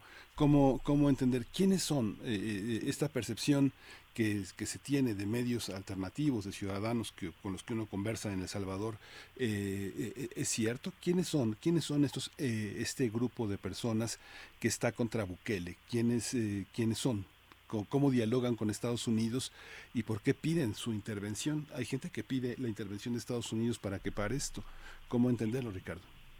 Mira, no, no sé si la gente exactamente está pidiendo una intervención de Estados Unidos. Lo que pasa es que en El Salvador, a ver, tenemos que reconocer que hay avances claros y tenemos que reconocer que hay cosas importantes que ha hecho la administración Bukele, pero también tenemos que reconocer que hay algunas cosas que las ha hecho al margen de la ley y que hay otras cosas que las ha hecho mostrando improvisación y mostrando quizá un impulso muy rápido a la militarización. Es decir, el, el, sustituto a una elaboración o formulación de políticas públicas amplias de calidad, con su diagnóstico, con su programa, como debería ser una formulación de políticas públicas, en El Salvador se ha sustituido por resultados inmediatos que sí pueden traer un, impacto al inicio, pero que luego empiezan a generar otros problemas, ¿no? por ejemplo, en el régimen de excepción, la pregunta es, bueno, ¿cómo salimos de, una, de un régimen de excepción y empezamos a, combatir la criminalidad con efectividad y con firmeza, pero con las herramientas que te da la ley normalmente? O sea, ¿o será que todo el tiempo vamos a pasar en régimen de excepción? Porque si todo el tiempo lo pasáramos en régimen de excepción, eso empieza, eso también desdice de la capacidad institucional de este gobierno, ¿no? ¿Será que con las reglas del juego que normalmente da la Constitución no podemos combatir el crimen? ¿Será que necesitamos limitarle los derechos a la ciudadanía todo el tiempo para hacer lo que lo que en general ya debería hacer el Estado, que es eh, procurar la seguridad? Y en cuanto a lo que dices de Estados Unidos, yo creo que en El Salvador lo que ha pasado es que si bien un gobierno es popular, la ciudadanía debería tener aún así derecho a, expresar su descontento, a expresar su disenso, y lo que en El Salvador está pasando es que cada vez se limita más ese espacio cívico. Si yo digo no estoy de acuerdo, puedo ser sujeto a, acoso en redes sociales, puedo ser sujeto a humillación, puedo ser sujeto a, a, incluso persecuciones que ya se ha dado. Hay personas que han tenido que salir del país por temor a represalias, por algunas expresiones que emiten, ya sea en medios de comunicación o en cualquier espacio. Eh, hay periodistas que han tenido que salir del país también, eh, bajo amenaza de que van a ser perseguidos por algunas de sus de sus coberturas. Entonces, digamos, hay problemas en este aparente paraíso que, que estamos viviendo en El Salvador. Y lo que pasa con, el, con Estados Unidos es que en este momento el gobierno de Estados Unidos, así como otros gobiernos de la comunidad democrática internacional, pues han emplazado, han condenado algunos abusos de poder, algunos actos fuera de la legalidad o fuera de la constitución del gobierno de Nayib Bukele e incluso han, sancionado a algunos de los funcionarios. Sin embargo, yo creo que los salvadoreños que gustan de la democracia, que la defienden, entienden que la solución a los problemas democráticos del Salvador está en casa somos los salvadoreños los que tenemos que estar a cargo de hacer defender nuestra constitución. Yo no, yo no veo un movimiento masivo que le esté pidiendo a Estados Unidos intervenciones. En todo caso, vemos, vemos gente que quiere que la comunidad internacional dialogue sobre lo que está sucediendo en El Salvador, que utilicen sus canales diplomáticos para, para tratar de, de exhortar al gobierno salvadoreño que respete la legalidad a que siga dando resultados, pero que estos sean apegados a lo que dice nuestra Constitución y que no se violen derechos de personas inocentes. Eso es lo que yo estoy viendo. Yo no veo tanto un movimiento que esté buscando regresar al pasado. Yo creo que esa es un poco la, la, la, narrativa que están tratando de construir desde el oficialismo, que cualquier persona que tenga una crítica, que cualquier persona que tenga un disenso con lo que está pasando, simplemente quiere volver a todo el pasado corrupto que vivíamos. Y eso me parece una trampa, pero esa trampa ya la hemos visto en Latinoamérica. Recordemos que el diálogo, la retórica autoritaria en Latinoamérica siempre ha girado en torno a ¿estás conmigo 100% o estás en contra mía y de todo el pueblo 100%? Y ya sabemos cómo ha terminado eso. Sí. Eh, Ricardo Avelar, bueno, así, eh, eh, muy, muy generoso de tu parte comentar todo este aspecto que es muy amplio y del cual es imposible sustraernos, el de la estrategia de seguridad, pero ahora sí, y hacia el final, vamos con, pues retomemos la cuestión de la, de la reelección consecutiva. ¿Qué permite que, que Bukele pueda presentarse al próximo periodo electoral? ¿Se va a modificar la constitución o va solamente por vía de la Corte Suprema, donde pues ahora ocupan el lugar de aquellos magistrados que fueron removidos, pues ocupa el lugar los abogados eh, que están ahí para autorizar, entiendo, este, esta, este proceso de reelección consecutiva. ¿Cómo está la cuestión, Ricardo? Mira, la reelección es al final la cereza del pastel de una serie de violaciones al Estado de Derecho que tenemos en El Salvador. Y te lo cuento muy rápidamente y, con un poco de simpleza para que lo, para que lo terminen de comprender eh, quienes nos escuchan. Todo esto empieza el 1 de mayo. El 1 de mayo de 2021, cuando los, eh, diputados que responden al presidente Bukele, en su primer día de trabajo removieron ilegalmente a los magistrados de la sala constitucional. Un símil fácil a esto sería que imagínate un partido de la UNAM contra otro de los equipos famosos de México, un equipo y, el, y, el, equipo contra el que juega la UNAM es un equipo que está jugando sucio, es un equipo que está que está haciendo cosas que provocan respuesta del árbitro y el árbitro los está emplazando y lo que decide hacer este equipo junto a su barra, digamos, junto a la gente que los mira en el estadio, es remover a la fuerza al árbitro, quitar al árbitro que está impartiendo justicia en el partido y traer a una de sus propias personas con la camisa del equipo a pretender ser un árbitro imparcial. Todo mundo sabría en ese momento que la justicia no está siendo impartida igual para todos que hay favoritismos. Eso es lo que pasó el 1 de mayo de 2021. Que los diputados afines al presidente Bukele quitaron al árbitro final constitucional a la sala y lo que hicieron es imponer a cinco abogados que, que en este momento ocupan ilegalmente esta función. Y obviamente nadie espera que estos abogados vayan a impartir justicia de manera imparcial. Por el contrario, se espera que vayan a hacer cosas que beneficien al oficialismo a pesar de la Constitución.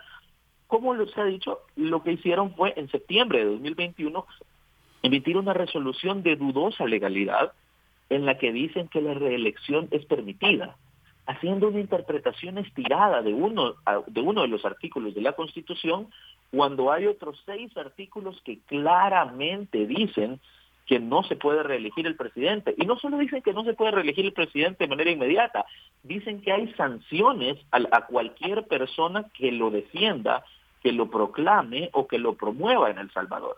Entonces, esto es como que el árbitro que se impuso a mitad del partido no solo empieza a ejercer la justicia de manera parcial hacia un equipo en detrimento del otro, sino que cambia la regla fundamental del fútbol en este caso, o de la constitución en el caso de El Salvador. Cambia la regla completamente. Y el tercer paso es el 15 de septiembre de 2022, cuando el presidente Bukele dice que ha decidido correr, que básicamente la culminación de este golpe a la constitución.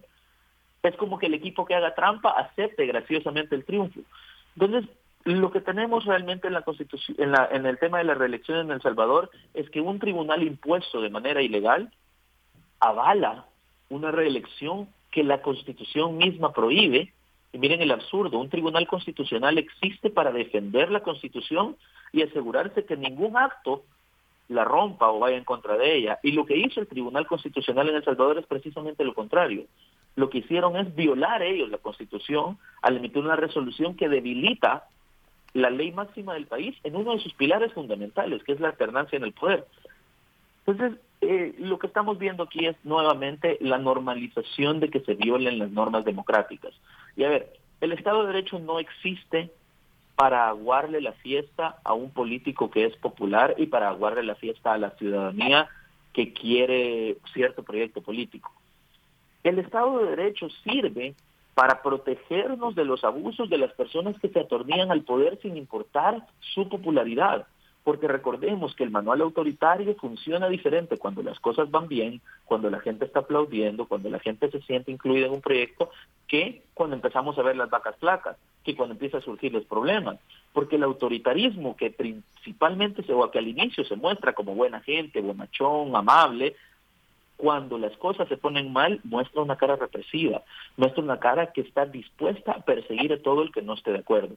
Entonces, eso es lo que estamos diciendo en El Salvador, quienes, quienes estamos preocupados por la legalidad y por la constitución, que no podemos normalizar un estado de cosas en el que se asuma que solo podemos salir de los problemas si desechamos la democracia y si le damos paso a lo que en Latinoamérica ya conocemos como esta idea del, del autoritario benevolente. Sí, muchas gracias.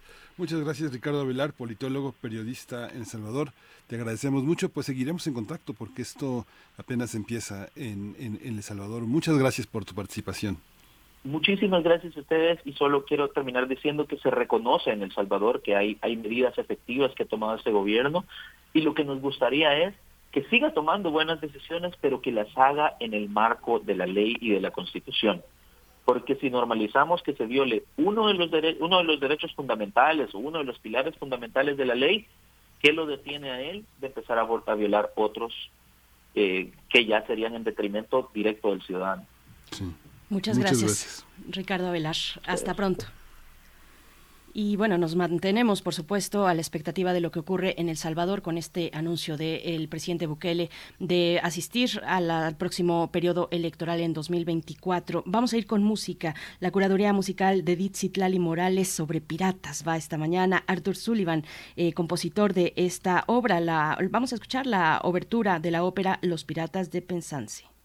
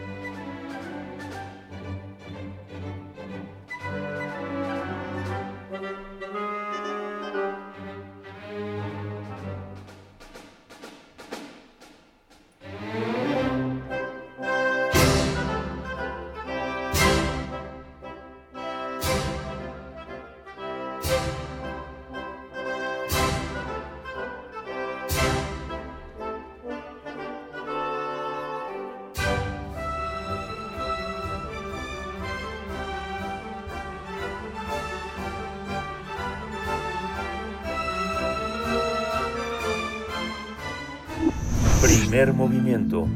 Hacemos comunidad con tus postales sonoras. Envíalas a primermovimientounam.gmail.com Nota del día. El ejército y nuestro laberinto es la manera en la que titula la entrega del día de hoy del doctor Lorenzo Meyer, que ya nos acompaña en la línea. Querido Lorenzo Meyer, gracias, gracias por estar aquí esta mañana. Qué tiempos complicados para pensar la seguridad y la participación del ejército. Buenos días, ¿cómo estás? Eh, Berenice, buenos días.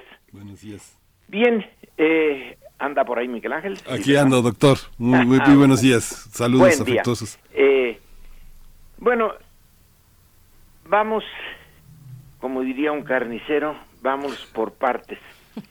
Esta, eh, en esta ocasión, quiero hacer notar que el eh, tema de Ayotzinapa, porque ahí es donde está ligado eh, personal del ejército y de muchas otras dependencias, el tema de Ayotzinapa empezó en 2014 a conocerse, el público lo conoció, a esa bestialidad de desaparecer a los 43 estudiantes y haber matado ahí, en Iguala, a otras personas, eh, como un hecho relacionado con el narcotráfico.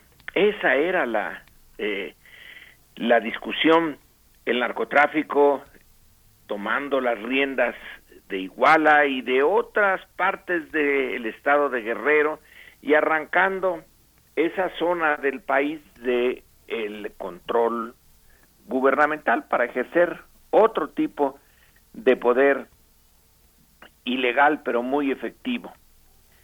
Y sin embargo, ahora en el 2022 prácticamente ha desaparecido el tema del narcotráfico, lo que empezó con la atención centrada en Guerreros Unidos y en los Rojos, estas dos organizaciones de narcotraficantes, pues ya eh, quedó muy en el trasfondo.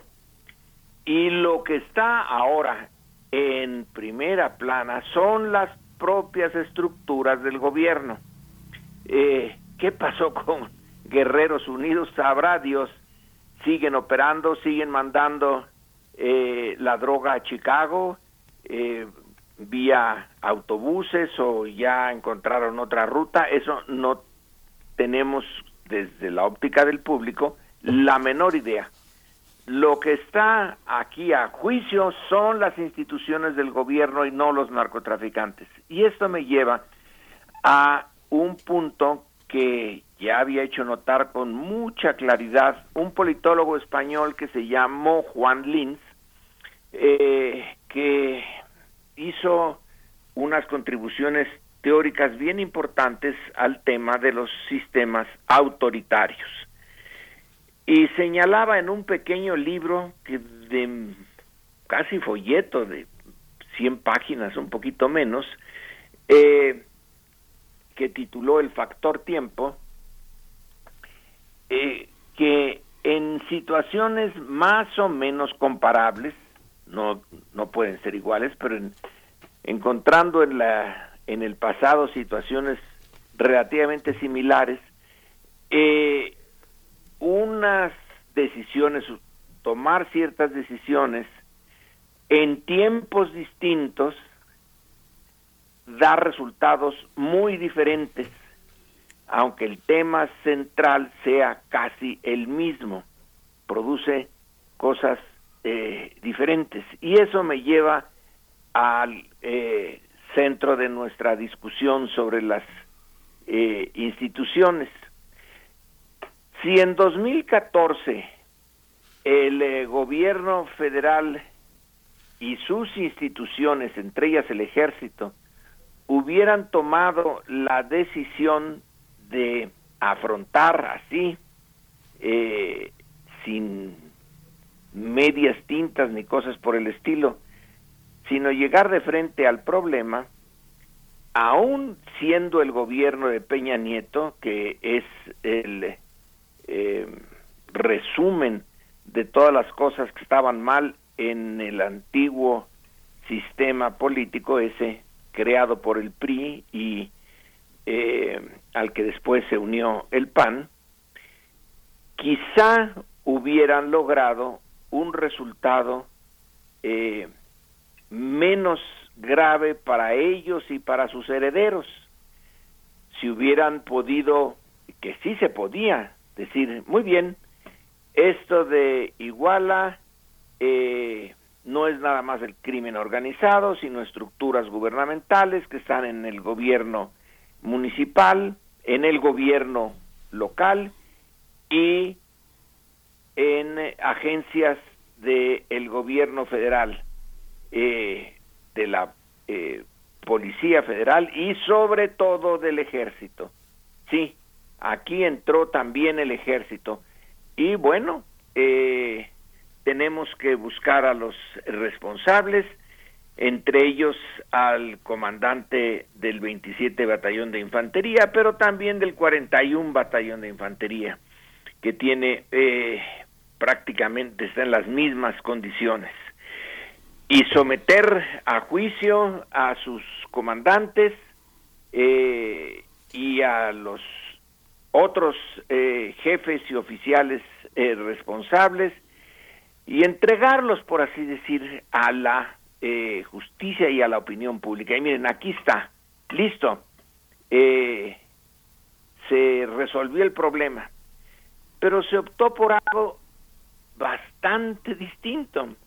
Eh, la realidad es que se decidió una operación relativamente complicada, pero que fue desmontada después o casi inmediatamente desmontada eh, por observaciones y luego investigaciones eh, que estaban fuera del control del gobierno y se vio que en esa operación que terminó por llamarse verdad histórica eh, sí estaban implicadas desde luego eh, las instituciones pero se implicaron aún más de lo que ya estaban.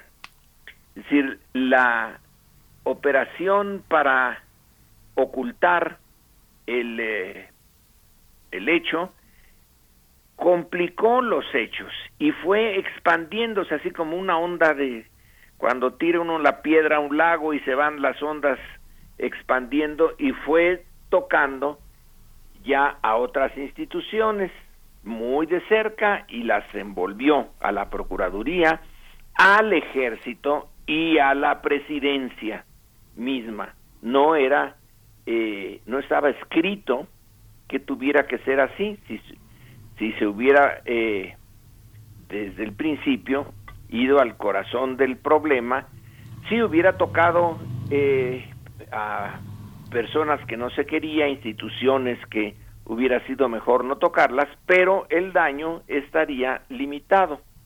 Es ya otra historia. La otra historia es que la visión, la, el interés se centró ya no tanto en el crimen organizado y su eh, brutal y estúpida decisión de acabar con los estudiantes de Ayotzinapa, sino en las instituciones que trataron de ocultar el hecho. Y entonces tenemos ahora que el procurador de la época está en la cárcel yo supongo que Murillo Karam ni idea tenía cuando esto ocurrió en Iguala de lo que estaba pasando, pero ahora por andarse prestando al ocultamiento, bueno, el general Cienfuegos, que era el secretario de defensa de Peña Nieto, pues lo pescó la ADEA en Estados Unidos y hubo por parte de la ahora presidente y del gobierno actual que hacer un esfuerzo eh, rarísimo y que no tiene muchos precedentes, no solamente en la relación México-Estados Unidos, sino en la relación Estados Unidos y el resto del mundo, en donde se le arranca ese general al Departamento de Justicia de Estados Unidos. Eh, pero ya la eh, imagen de Cienfuegos ya quedó eh, manchada en, en este proceso Y ahora, bueno, ahora está eh, un general eh, retirado de división, eh, detenido y otros militares de menor rango, oficiales, y creo que hasta abajo de oficiales una clase, están detenidos. Y el tema del ejército se complica ahora con el hecho de que la Guardia Nacional, esta estructura creada por Andrés Manuel López Obrador, está también en el centro de la discusión y se eh, empalman la eh, Guardia, su estatus eh, formal y la institución que se va a encargar de su administración, sobre todo su administración interna, que es el ejército. El ejército mismo ya está ahí eh, implicado, no un general y, un, eh, y oficiales, sino la institución misma. La, eh, hace unos días se manifestaron de manera realmente pues espectacular y violenta parientes, los padres y simpatizantes y otras personas de los estudiantes de Ayotzinapa en el campo militar número uno, hicieron unas pintas ahí, cosa que eh, pues sería, hubiera sido impensable hace unos años. Hace unos años cuando eh, el sistema priista funcionaba muy bien, se decía hay tres instituciones que no se pueden tocar. La Virgen de Guadalupe, el ejército y la presidencia. Bueno, a estas alturas ya cayeron eh, los muros que protegían a dos de ellas, solamente queda la Virgen de Guadalupe y no sé si alguna eh, ocasión también por ahí podría haber eh, cambios pero ejército y presidencia ya no son intocables. Y en esa circunstancia, eh, el ejército no ha sabido manejarse em, como eh, las circunstancias cambiantes lo requieren. Ahora está dispuesto a dar documentos, abrir sus archivos, y eso porque el famoso eh, manotazo que el presidente dio cuando se enteró de que no se querían abrir los archivos a las investigaciones sobre los desaparecidos de Ayotzinapa. Y bueno, ahora están abriendo sus archivos, cosa impensable. Eh, yo personalmente cuando estaba a cargo de una la redacción de un libro de una serie que publicó el Colegio de México sobre la Revolución Mexicana poniendo el régimen de la revolución hasta los 1960, fui a la Secretaría de la Defensa a pedir eh, documentos del periodo que me tocaba investigar, que era el maximato, o sea, los años posteriores al fin del gobierno de Plutarco Elías Calles, pero donde Plutarco Elías Calles era la fuerza dominante. Y pedí, eh, pedía yo eh, que si me dejaban ver eh, los partes que diariamente se dan en zonas eh, pues afectadas por el eh, movimiento cristero, la rebelión cristera, y me dijeron que no existían, que no había esos archivos, que nunca los había habido, lo cual era imposible de aceptar, pero también era imposible de decir, ahora me los encuentran y me los dan. Así que me fui sin obtener ninguna información, pero ahora sí, ahora sí hay información. Entonces, en eh, la institución eh, de las, las instituciones de las Fuerzas Armadas estaban acostumbradas a no recibir ningún escrutinio desde fuera, pero los tiempos cambian. Y por un momento y quizá todavía hasta hoy la institución no cambia en relación a su deseo de mantenerse al margen del escrutinio.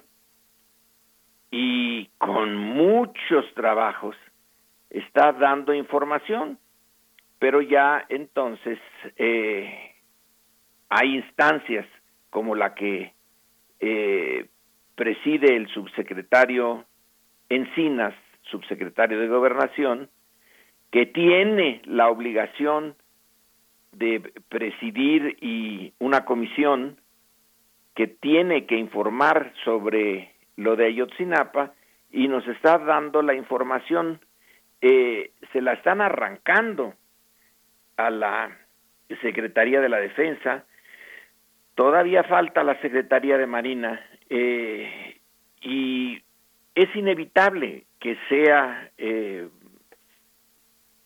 un cambio, es un cambio de eh, época, pero las resistencias son eh, duras y no son muy inteligentes, porque al final ya no se puede volver al pasado y sería mejor aceptar eh, de manera positiva y de buena gana que el ejército, la armada tienen que ser eh, que dar cuentas eh, a una sociedad que los mantiene, porque de dónde vienen los recursos para eh, sus saberes y todos sus gastos, pues de la sociedad. Entonces, esa sociedad que tenía desde el principio derecho a saber, ahora ya tiene instrumentos para que se tenga ese conocimiento. Desde las instituciones se insiste que hay elementos de seguridad. Bueno, sí, desde luego que los hay, pero para empezar, eh, la seguridad mexicana no está en que eh, se defienda de otros ejércitos que están tratando eh, de saber cuáles son sus puntos vulnerables, sus lados débiles para en algún momento atacarnos. La seguridad interna está relacionada con asuntos internos, en nuestro caso, en la mayoría de otros países, ¿no? También hay que estar pensando en que otros ejércitos pueden estar ahí buscando las debilidades. Pero en nuestro caso, bajo la sombra impresionante de Estados Unidos, ¿qué puede hacer ya eh, el ejército, la Armada mexicana frente a los monstruos esos que tenemos al otro lado de la frontera? Pues muy poco. Entonces, eh, los secretos son en realidad en relación a otras eh, actores mexicanos. Pero eh, salvo que tengamos muy mala suerte en el futuro, ya es imposible volver al pasado y más vale de buena gana eh, ponerse eh, a tiempo, eh, en este tiempo, un ayornamiento para que eh, ya se deje de esa actitud eh, de que aquí en el ejército solamente mandamos nosotros y solamente tenemos secretarios de la defensa que sean militares y entre menos se metan los eh, civiles mejor. Y cuando tenemos problemas como los de Yotzinapa, los de estos dos batallones de infantería y sus comandantes y sus oficiales, pues eso lo eh, arreglamos entre nosotros, no. Eso eh, ya no se puede, pero el insistir en esa eh, política va a crear más problemas de los que va a resolver. El problema de eh, la secrecía tradicional del ejército es que ya no se puede mantener, entonces hay que evolucionar. Cuesta trabajo, supongo que cuesta trabajo. Todas las instituciones, para que cambien, eh, sean también las universidades, bueno, cuesta Dios y ayuda que se eh, modifiquen, pero tienen que hacerlo por su propio bien y por el bien eh, de la sociedad. Así que el ejército eh, y la armada deben de repensar su posición y no seguir manteniendo resistencias a dar cuenta de cuándo sus elementos eh, entran como en muchas otras instancias en México, el narcotráfico, el crimen organizado, que ahora ya es más que narcotráfico, corrompe todo, todo, todo. Eh, y hay que estar, eh, hay que aceptar esa realidad y combatirla. Entonces el ejército tiene que aceptar que le corrompieron a sus eh, eh, elementos y que lo mejor es extirparlos, porque si no, ese mal sigue allí, se mantiene, se expande eh, y no le hace ningún bien a la institución. Pero yo supongo que convencer a los responsables de las Fuerzas Armadas de que conviene abrirse de capa eh, es mejor que esta eh, guerra de retaguardia donde se van dando informaciones y se van abriendo campos y literalmente el campo militar número uno se abrió por un breve momento al examen de los antiguos perseguidos eh, como la familia de Lucio Cabañas o eh, a los padres de los 43 estudiantes desaparecidos. Por un breve momento se les abre y luego se vuelve a cerrar eh, ¿Cómo convencerlos? Pues eh, a fuerza de presiones. Y tienen que evolucionar, espero eh, que evolucionemos todos, porque a todos nos cuesta trabajo el entrar a un nuevo mundo político con tanta corrupción que se generó a lo largo del antiguo régimen que son montañas de corrupción y que algo se, se queda siempre de eso en, las, en, el, en, la nueva etapa, en la nueva época.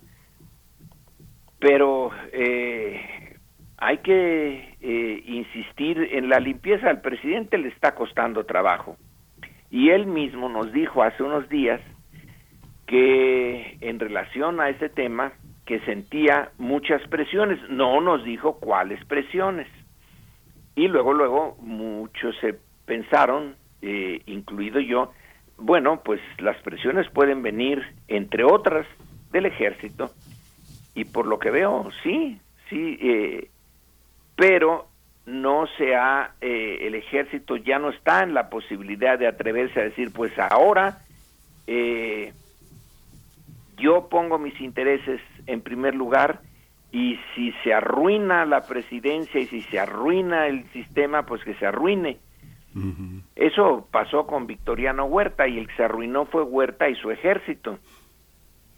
Y ahora eh, más valdría eh, que se convencieran de que ahora ya está eh, estos de la guacamaya les pueden hackear información eh, y que están eh, en otro ambiente político. Entonces, el eh, punto, y con esto concluyo, es ir navegando en estos aguas en que están como ese, el río Amazonas, en donde hay un río negro y corre el Amazonas y de repente se encuentran los dos y es un revoltijo de aguas que no se sabe qué color es el que domina. Bueno, estamos en eso. Eh, ¿Y qué pasó con el crimen organizado y Iguala? ¿Dónde están los responsables eh, de ese crimen? Ya también medio se disolvieron. Un juez dejó ir a unos, eh, otros que ya se murieron y el lo que era el centro del problema, unos eh, brutales personajes del crimen organizado en esa zona de Guerrero que deciden desaparecer a los 43 estudiantes. Ahorita ni sabemos dónde están, ni, ni quiénes son, porque ya nos envolvió a todo el sistema. Sí, habrá que Habrá que esperar pues todos estos todos, todos esos resultados antes de que, bueno, las escrituras del temblor de 85 se entregaron en el 2017, así que bueno, bueno Lorenzo, que, queda pendiente una enorme reflexión, nos gana el tiempo eh, del corte, pero te agradecemos muchísimo que pongas sobre la mesa tantos elementos y, bueno, continuamos en 15 días. Ándele, buen día. muchas gracias Lorenzo. Hasta pronto, Lorenzo Meyer. Nosotros vamos al corte, 9 con 2 minutos. Gracias, Radio Nicolaita. Volvemos. Síguenos en redes sociales. Encuéntranos en Facebook como Primer Movimiento y en Twitter como arroba PMovimiento. Hagamos comunidad.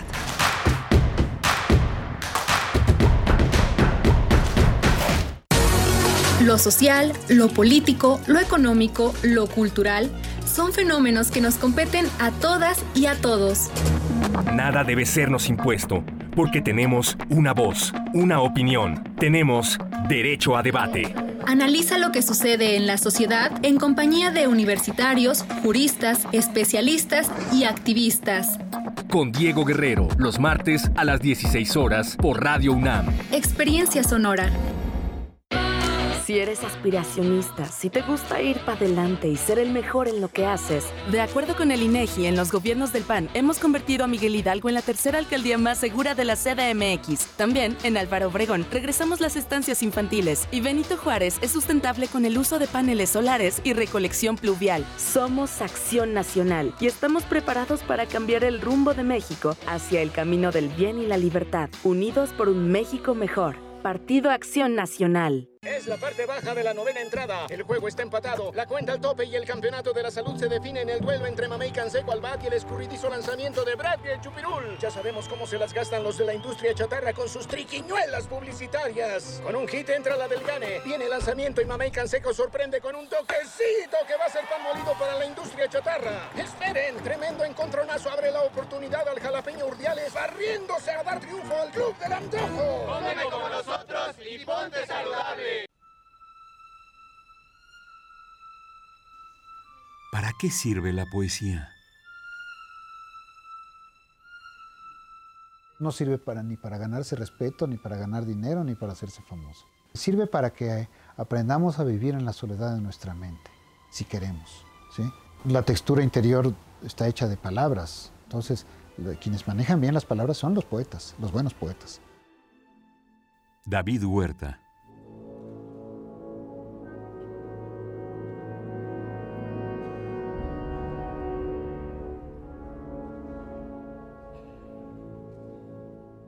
Abrirse un camino propio para andar bajo el sol, fuera de la inmensa imagen de su padre, le habrá tomado cuando mucho un solo día de su vida.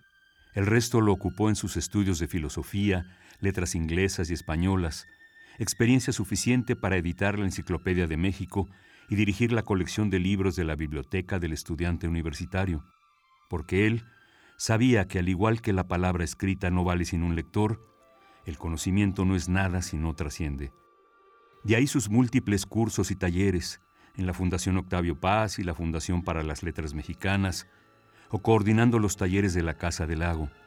Su nombre figuró detrás y delante de las páginas en publicaciones como Letras Libres, el periódico de poesía, El Universal, el Diorama de la Cultura, la Gaceta del Fondo de Cultura Económica, Nexos, Proceso, fue director de la Cátedra Octavio Paz de la UNAM, además de una lista que se equipara a las de sus premios, el Diana Moreno Toscano, el Javier Villaurrutia, el Carlos Pellicer, el Nacional de Ciencias y Artes y el Premio Universidad Nacional. Una mente luminosa que entendía que el arte era una combinación entre lo tangible de la técnica y lo inconmensurable de la imaginación. Una voz que nos hará falta lo vamos a extrañar, maestro.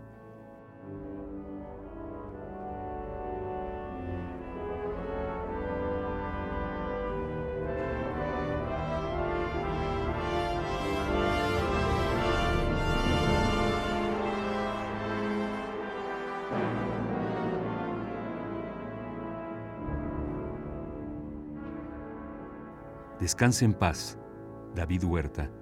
8 de octubre de 1949, 3 de octubre de 2022.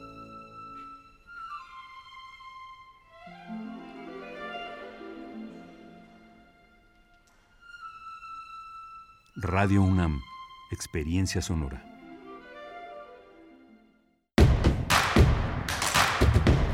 Encuentra la música de primer movimiento día a día en el Spotify de Radio UNAM y agréganos a tus favoritos.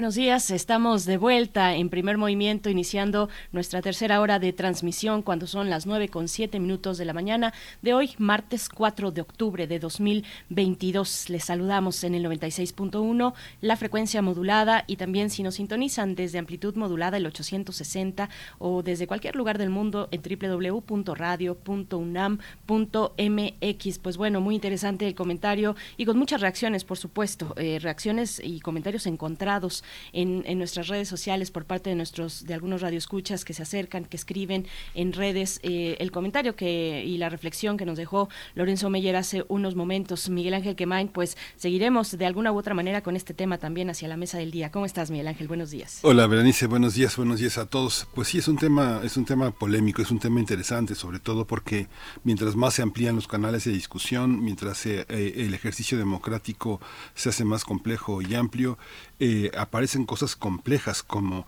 eh, dejar de hablar de los militares, las mujeres, los niños y tener particularidades para entender que este, la historia de las instituciones también está determinada por quienes las comandan, quienes las dirigen y quienes tienen las más altas responsabilidades. En, en este en este caso, cuando decían, eh, eh, fue el ejército el que hizo el 68, sí, eh, mientras más se amplía el conocimiento, entendemos quiénes participaron, cuáles fueron las órdenes, quiénes las cumplieron, quiénes no se negaron, cuáles fueron los batallones involucrados.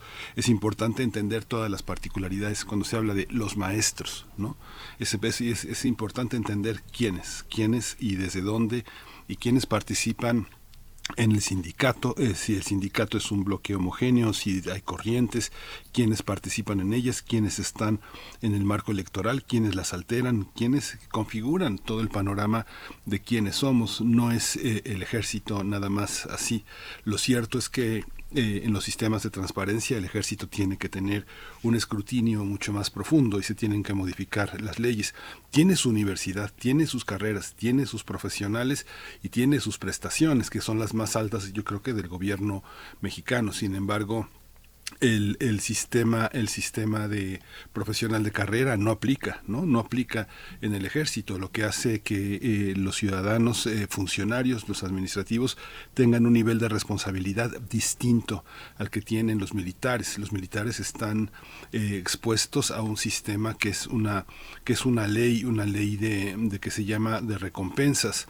No tengo se llama la ley de ascensos y recompensas del ejército y la fuerza aérea mexicanos que es distinta distinta totalmente a la, a la del sistema profesional de carrera. Los ascensos son distintos, las jerarquías que se obtienen después de las carreras que se tienen, no sé, cirujano dentista, está la Escuela Militar de Odontología, la Escuela Militar de Ingenieros, la Escuela Militar de Ingeniero Militar en Computación e Informática, Comunicaciones y Electrónicas, constructores, en fin, hay una serie de carreras que ofrece ciertos grados para llegar a diplomado de Estado Mayor o el dedazo, el dedazo que lleva a ser general de brigadier, ¿no? que, que ahí ya no hay manera de mérito, sino la voluntad del, del Ejecutivo de designar y del secretario de la Defensa.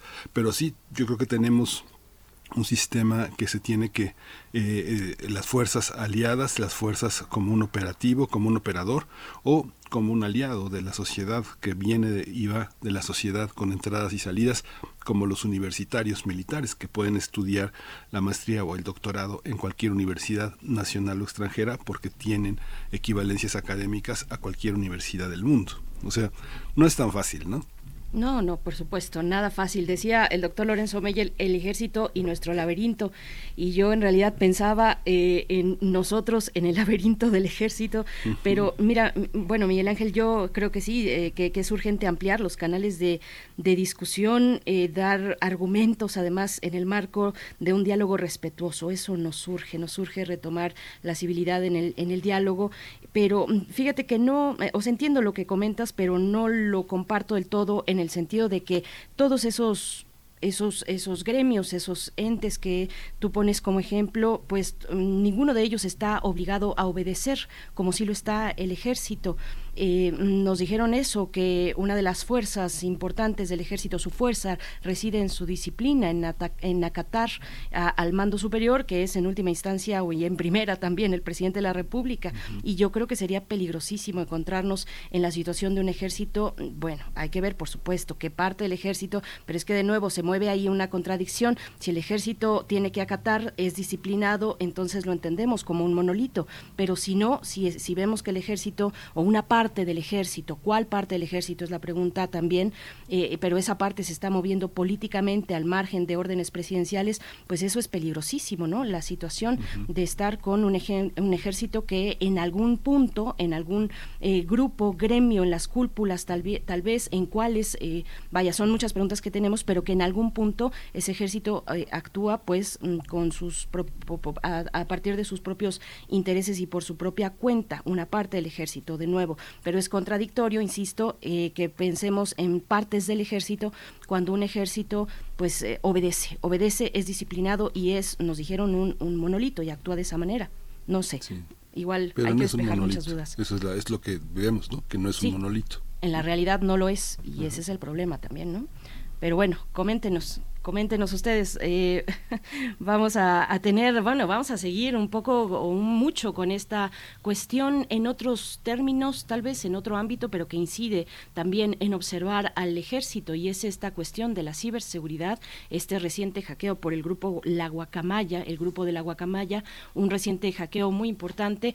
Se ha dado en nuestro país, eh, eh, recién nos enteramos hacia el fin de semana pasado, pero se ha dado también en otros momentos, en otros países de la región eh, en Chile, en Guatemala. Hay varios ejemplos de la actuación de este grupo de hackers o dicen hackartivistas eh, la guacamaya se llaman. Bueno, vamos a comentar en la mesa del día con dos invitados, el maestro Juan Manuel Aguilar Antonio, investigador de CACEDE, doctorante en Relaciones Internacionales de la Facultad de Ciencias Políticas y Sociales de la UNAM, y sus líneas de investigación son seguridad pública y nacional, política exterior y ciberseguridad. Y también nos acompañará Raúl Abraham Álvarez Paniagua, teniente coronel de artillería con un diplomado de Estado Mayor en situación de retiro, maestro en ciencia política por el Centro de Estudios Superiores Navales, el CESNAP, y un máster en inteligencia por el Instituto Internacional de Estudios de Seguridad Global, INISEG, en España. Eh, también ha colaborado, bueno, es colaborador en la consultoría Straptop Risk Consulting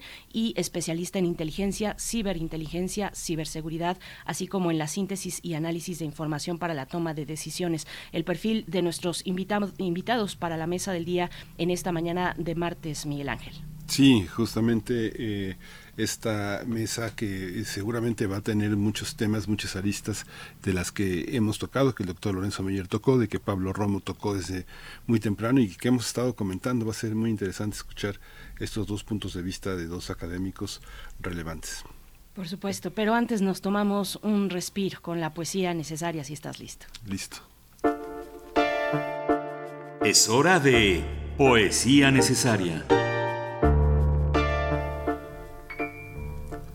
Pues eh, la muerte de eh, David Huerta ha conmocionado al medio intelectual eh, mexicano. Es muy importante entender la dimensión de un poeta como David Huerta en el conjunto de generaciones que ha atravesado desde una, un ámbito de muy joven prácticamente eh, desde finales de los años 60. Eh, eh, David Huerta es un poeta activo que ha cobijado generaciones, que se ha desarrollado como traductor, como ensayista, como un miembro de la Facultad de Filosofía y Letras de la UNAM, donde estudió letras inglesas y españolas. Ha sido un múltiple editor de espacios patrimoniales muy fundamentales como la Gaceta del Fondo, el periódico eh, eh, de poesía de, la UNAM en su nueva época, ha sido editor de la Biblioteca del Estudiante Universitario, ya lo hemos ya hemos dicho todo eso, un hombre premiado, ha recibido el Premio Nacional de Poesía Carlos Pellicer en el 90, hace 30 años, el, el Javier Villaurrutia en este siglo, el Diana Moreno Toscano, ha sido un poeta reconocido llamado muy querido, un hombre de una cordialidad y de una generosidad enorme, uno de los hombres, una de las columnas vertebrales de la editorial Era, una editorial que hemos dicho es fundamental, ahí está gran parte de su poesía, está gran parte de su obra, un libro maravilloso que es incurable, un libro polifónico, eh, generador de muchísimos discursos. Y bueno, Descarga UNAM ha, generado también muchos trabajos. Hace 10 años Eduardo Ruiz Aviñón produjo en Radio UNAM para Descarga Cultura un documento sonoro con la lectura de poemas muy significativos para David. En esta ocasión, la única musicalidad es la de su poesía. En estos tres poemas que presentamos, en eh, dos poemas en memoria de, de este gran autor tan querido y ya con un enorme sentido de pérdida que nos provoca su ausencia, vamos a escucharlos. Son tres audios, tres audios que que tienen, eh, este, bueno, hay que dar los créditos, Carlos Montaño Fabiola Rodríguez, Cristina Martínez estuvieron en la operación y en la producción en 2012 para grabar hace 10 años esta, esta colaboración de poemas leídos por David Huerta con la colaboración musical de Inti Terán. Y vamos a escuchar Avances nocturnos y Bocas, dos poemas importantes y una y su intervención cuando recibió el premio en la FIL de Guadalajara como uno de los poetas más importantes de la lengua española. Vamos a leer qué es este qué es, qué es, qué es la poesía, esta otra de las múltiples definiciones de David Huerta sobre este sentido, qué es un poema perfecto. Vamos a escucharlo. El mejor poema del mundo es el que se instala para siempre en nuestra mente con la fuerza no de uno, sino de varios poemas que resuenan los unos en los otros y que forman con el tiempo una red infinita de imágenes, sensaciones y significados. Eso es el mejor poema del mundo. ¿Cómo podemos escucharlo, verlo, leerlo, citarlo, memorizarlo? ¿Existe realmente o es únicamente un objeto conjetural como los edificios de las grandiosas especulaciones metafísicas, a veces cristalinas, a veces brumosas? Podemos escuchar, ver, leer, citar, memorizar el mejor poema del mundo si somos capaces de mirar ese lugar donde se ha instalado y que lo diré cuanto antes, se confunde y aún se identifica con él la mente humana, la mente de cada uno de nosotros, la mente de todos. La mente humana es el mejor poema del mundo. Él me decía, camina, y yo le respondía, lo estoy haciendo, pero no podía siempre poner del todo un pie delante de otro. Mis avances eran dudosos, milimétricos, agónicos. Era como en un sueño, y quizás era un sueño, una pesadilla leve como una idea, y de un impreciso tonelaje sobre los pechos adelgazados, impiadosos. La noche era tan espesa como un caldo turbio, rubio, nubio, digo, por la africanidad de la situación. Exploradores sin oriente ni norte, sin magnetismo ni perlas, extraviados en junglas enloquecedoras. Era un territorio al mismo tiempo seco y húmedo, topografía y física incomprensibles, modulación planetaria consagrada a los caminares más dudosos. Él me decía, tienes que avanzar, y yo replicaba débil, acesante, los pies no me responden.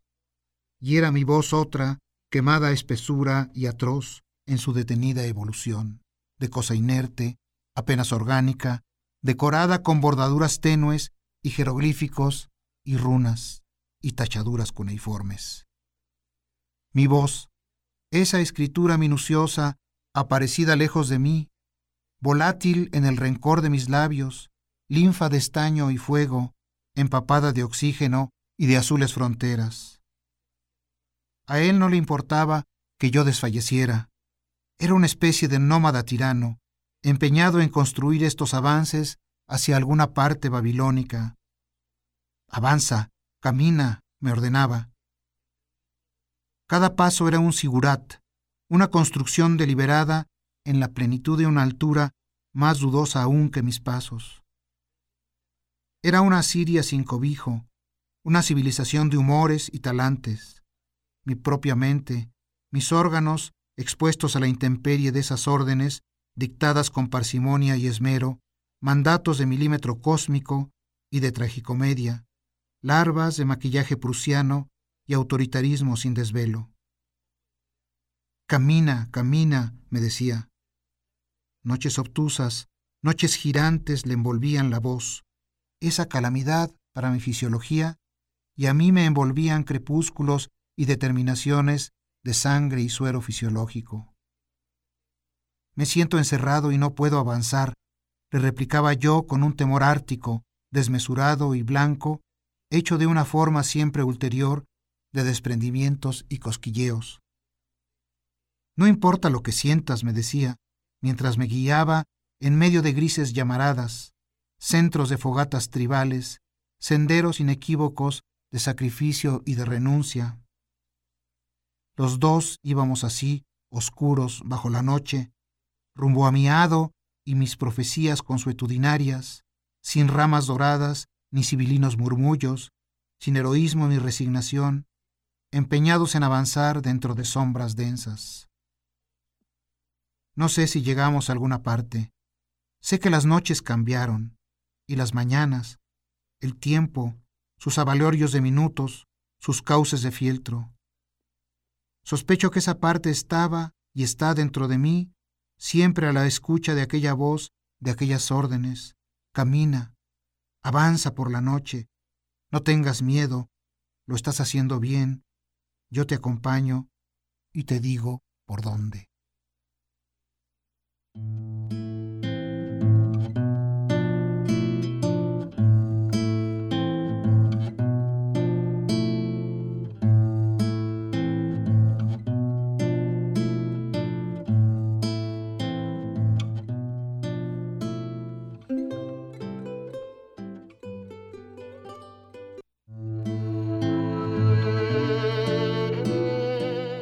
Bocas. David Huerta.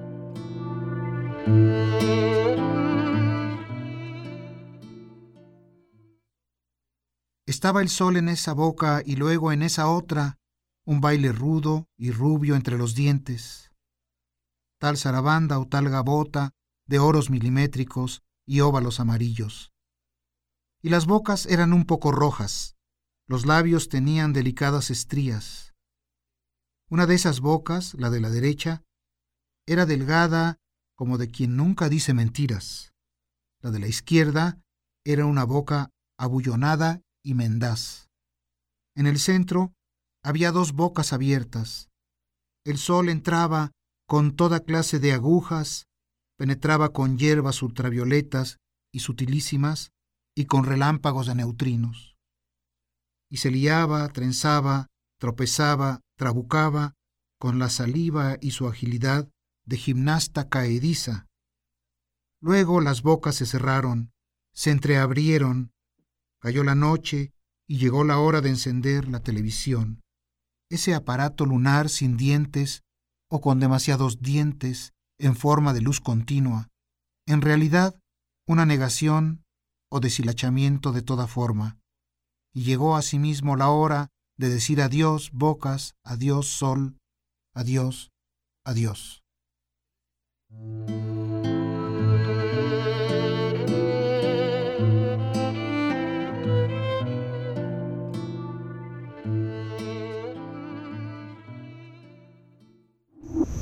Primer movimiento.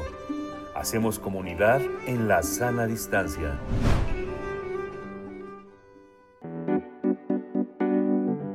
La mesa del día. Hace algunos días un grupo de hackers llamado Guacamaya filtró 10 terabytes de información de organismos militares y policiales de Chile, El Salvador, Colombia, Perú y México.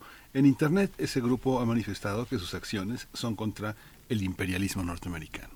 Fue el pasado 22 de septiembre cuando se dio a conocer la filtración del Estado Mayor Conjunto de Chile. Más de 400.000 mensajes de correos electrónicos fueron expuestos en Internet, obligando al presidente Gabriel Boric a ordenar el regreso de la ministra Maya Fernández, quien lo acompañaba en un viaje oficial con motivo de la Asamblea General de la ONU. Una semana después, el Latinus dio a conocer la filtración de 6 terabytes de correos y documentos de la Secretaría de la Defensa Nacional. Un día después, el presidente Andrés Manuel López Obrador confirmó el ciberataque a la Sedena, pero dijo que se trata de información que es de dominio público. Hay dos sitios que comparten los datos filtrados. Algunos periodistas han, tenido, que han tenido acceso a la información han comenzado a publicar el análisis de los documentos sobre temas como que abordan desde la salud del presidente Andrés Manuel López Obrador, el espionaje a activistas, periodistas y defensores de derechos humanos, los abusos sexuales al interior de la milicia, la vigilancia de colectivos feministas, entre otros temas. El ataque cibernético también ha puesto el tema de la ciberseguridad y la protección de datos en el centro de la discusión. Vamos a analizar este tema de la ciberseguridad en México ante los ataques cibernéticos en el país y está eh, en, primer término presento al maestro Juan Manuel Aguilar Antonio, él es investigador de CACEDE, eh, eh, doctorante en Relaciones Internacionales en la Facultad de Ciencias Políticas y Sociales de la UNAM. Ha tenido como líneas de investigación la seguridad pública y nacional, la política exterior y la ciberseguridad. Juan Manuel Aguilar Antonio, bienvenido, buenos días. ¿Qué tal, Miguel Ángel? ¿Qué tal, Berenice? Un gusto estar con ustedes.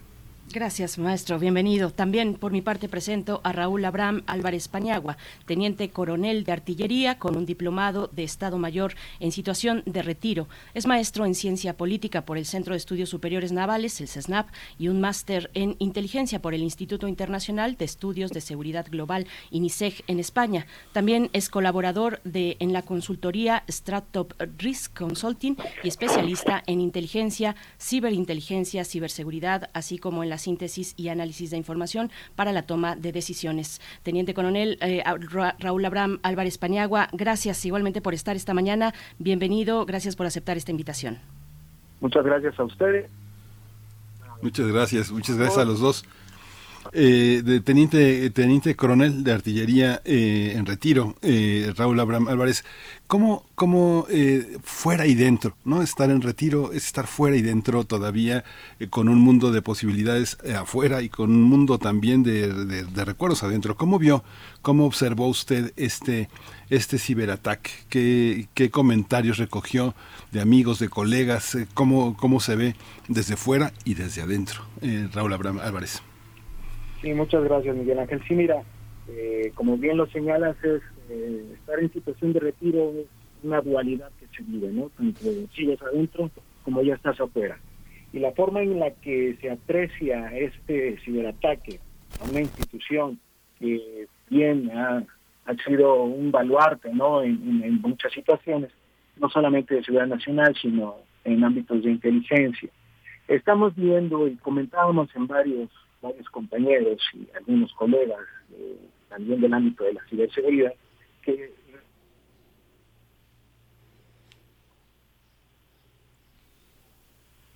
Bien, creo que estamos perdiendo la comunicación con el teniente coronel en retiro, Raúl Abraham Álvarez Paniagua. Miguel Ángel eh, seguramente estará de vuelta en un momento. Sí, ya, Violeta lo está reconectando, pero bueno, vamos con el maestro José Manuel Aguilar Antonio. ¿Cómo, cómo se observa eh, eh, todo este todo este tema eh, son kilos y ah ya está ya está perdón perdón Juan Manuel vamos a dejar que Raúl Abraham Álvarez termine teniente coronel por favor adelante Sí, demos unos segundos ah, que, está, que, está, ya de vuelta. No, ya, ya, ya. Todavía no. Vamos, vamos de nuevo con Juan Manuel Aguilar Antonio, en lo que se reconecta definitivamente eh, el teniente coronel Raúl Abraham Álvarez. Eh, Juan Manuel Aguilar, ¿cómo lo ya, ahora sí, perdón, perdón a nuestros radioescuchas. Así es la vida, así es la vida de la radio y la vida real fuera del radio también. Eh, estábamos hablando de estar adentro y afuera, este, estimado Abraham Álvarez. Cuéntenos. Sí, este, perdón por las fallas técnicas, pero también no, no estamos exentos en este ámbito de que se nos caiga la señal. Sí. Cuéntenos. Pues, Adelante. Que, ¿cómo? Mm, caray. Pues no, no lo estamos logrando, Miguel Ángel. Vamos a dar un tiempo más. Vamos a dar un tiempo más para ver si se puede ubicar eh, Raúl Abraham Álvarez en, en, algún lugar con una mejor recepción, tal vez. Mientras tanto, pues Miguel Ángel, estabas planteando con, el maestro Juan Manuel. Bueno, Juan Manuel Aguilar, eh, el planteamiento sería un poco distinto al que le estaba haciendo a Raúl Abraham. ¿Cómo se ve, cómo se observa esta, estas versiones que han circulado en distintos, distintos actores de la opinión pública en torno a este hackeo? ¿Cómo lo observas en el caso de México en particular? ¿Qué tal, este Miguel Ángel? Sí, bueno, muy interesante en el ámbito concreto de analizar eh, la institución que lo ejecuta, un grupo activista eh, de origen latinoamericano. Es importante destacar que estos grupos son organizaciones que funcionan a base de voluntarios que tejen redes transnacionales en diferentes países.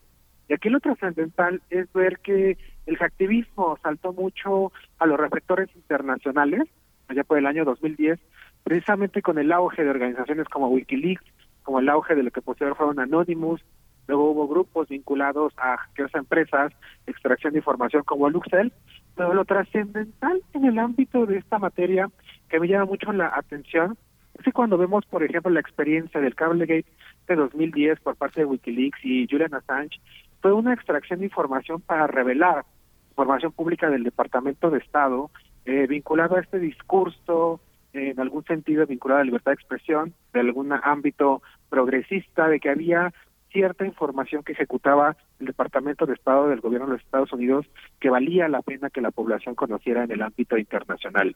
América Latina debemos destacar que es una región muy vinculada a escándalos de corrupción, a escándalos eh, de aparatos de gobierno eh, coludidos con ciertos eh, aspectos no del todo eh, lícitos.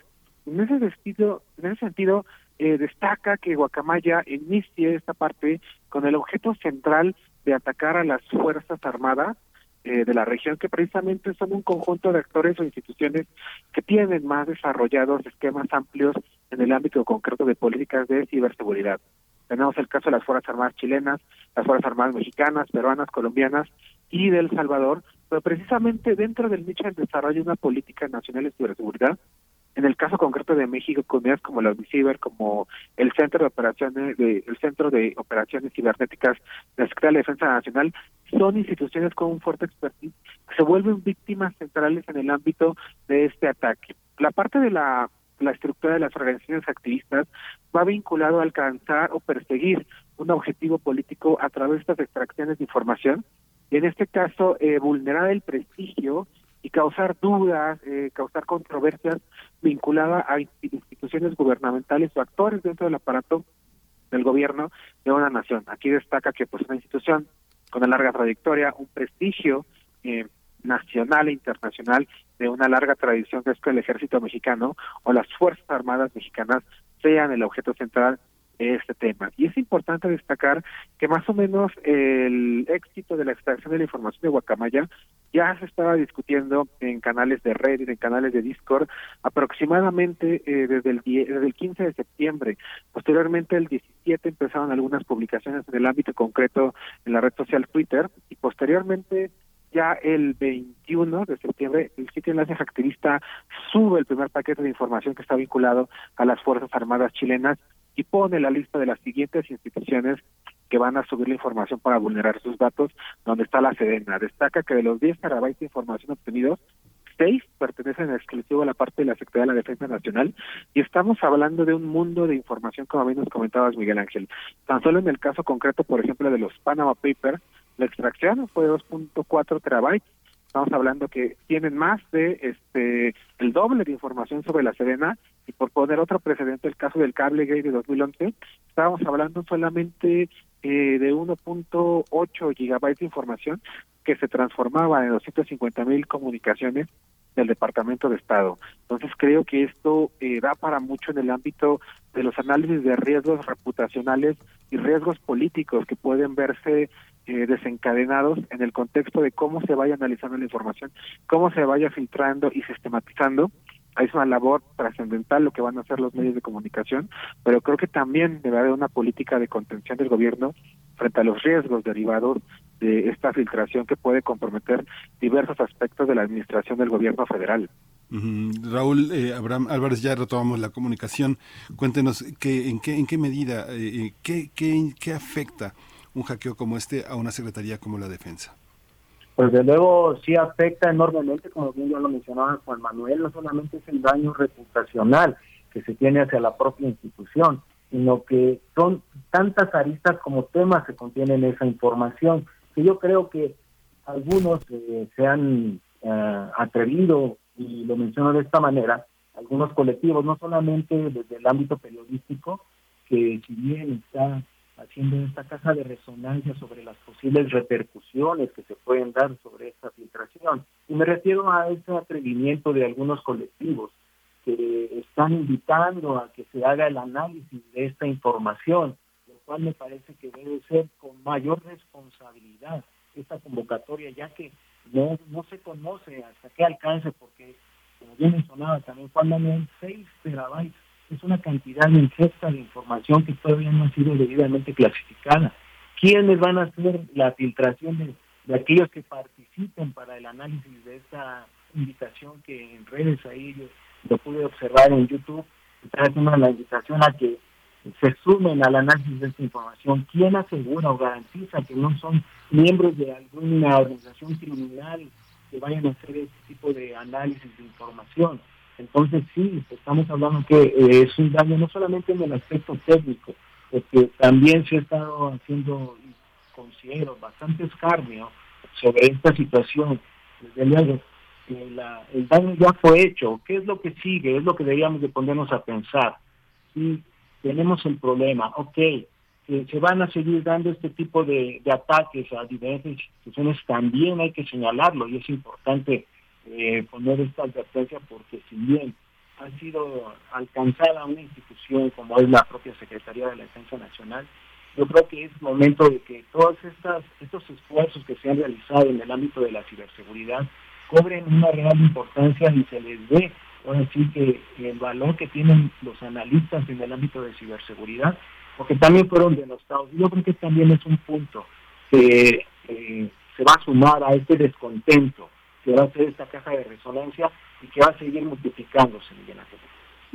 Gracias, eh, Teniente Coronel Raúl Labram. Pues sí, nadie nos asegura nada, ni la identidad, ni las intenciones de este grupo, ni sus declaraciones tampoco. Por ejemplo, una, una declaración importante, interesante, pero de, nuevo se tiene que poner todo en tela de juicio.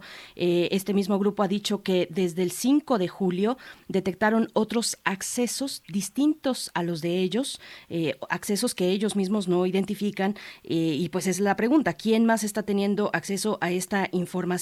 Pero bueno, esa es una pregunta y otra es con respecto a las declaraciones del presidente en este contexto. El presidente ha dicho que aprovecharon que se está llevando a cabo un cambio en el sistema de información eh, eh, dentro de Sedena. ¿Cómo, ¿Cómo interpretan ustedes esta declaración? Que eh, pues eh, en qué momento de cambios al sistema de información de la Sedena se logre se logre un ciberataque de esta magnitud que coincide pues coincide con lo que ya nos comentaba el maestro Juan Manuel Aguilar Antonio con una serie de ciberataques por parte de este de este grupo Guacamaya. Cómo cómo lo ven eh, maestro Juan Manuel bueno creo que es importante destacar que no ha habido una política de comunicación adecuada y efectiva en el ámbito de informar qué pasó y el análisis de riesgos que puede ir vinculado a la filtración y extracción de información.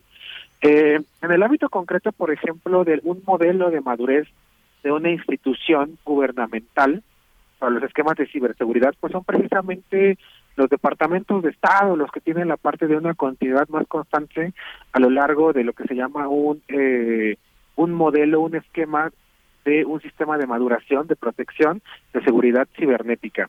En ese caso concreto, creo que la justificación no es del todo adecuada porque precisamente hemos escuchado gran cantidad de discursos en el ámbito reciente vinculado a la parte concreta de que precisamente las Fuerzas Armadas por su tradición, por la parte de su consolidación institucional, a diferencia de otras instancias civiles, y la parte de que no tienen precisamente este servicio eh, de carrera, o ese servicio civil que trasciende a lo largo del tiempo, son instituciones que cuentan con una larga transición y gran cantidad de consolidación en el ámbito institucional.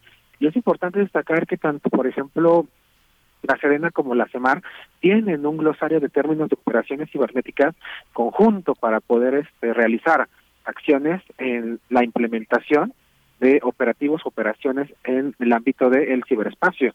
Incluso la CEMAR da pasos más allá al tener una estrategia institucional del ciberespacio. Y yo podría decir que el expertise con el capital humano con el que cuentan unidades como la Uniciber en el CESNAP o unidades como la es el caso del COC, el Centro de Operaciones Cibernéticas de la Serena, tienen un capital humano muy valioso y que puede resaltar en el ámbito eh, de los profesionistas más destacados en el ámbito de ciberseguridad a nivel nacional. Sin embargo, aquí creo que es trascendente ver que sí hay muchos esquemas vinculados a la forma en que se da esta operación.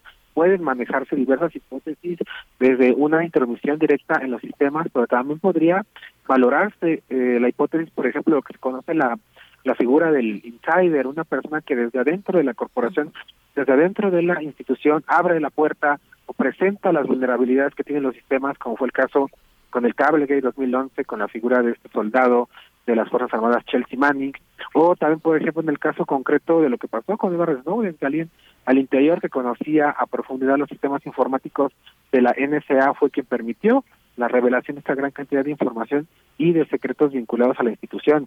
Es muy importante destacar que algunos países, en el caso concreto, por ejemplo, destaca el Reino Unido, a través de su estrategia nacional de ciberseguridad, indica que es muy importante comunicar, tener una política de estrategia ventajosa mediante el cual el gobierno pueda calmar los ánimos, pueda eh, eh, prevenir la mitigación de riesgos buscados o cimentados en la polarización mediática. Y precisamente creo que es importante señalar que los archivos de Guacamaya ya estaban disponibles del ámbito de la plataforma de enlace, enlace activista seis días antes eh, de que el periodista mexicano Carlos Rodríguez de Mora los utilizara con un ámbito mediático, incluso también con un discurso un tanto altisonante a través de la información de la difusión que dio en ese sentido y creo que ahí falló demasiado los esquemas de comunicación social de contención tanto del presidente como de las Fuerzas Armadas.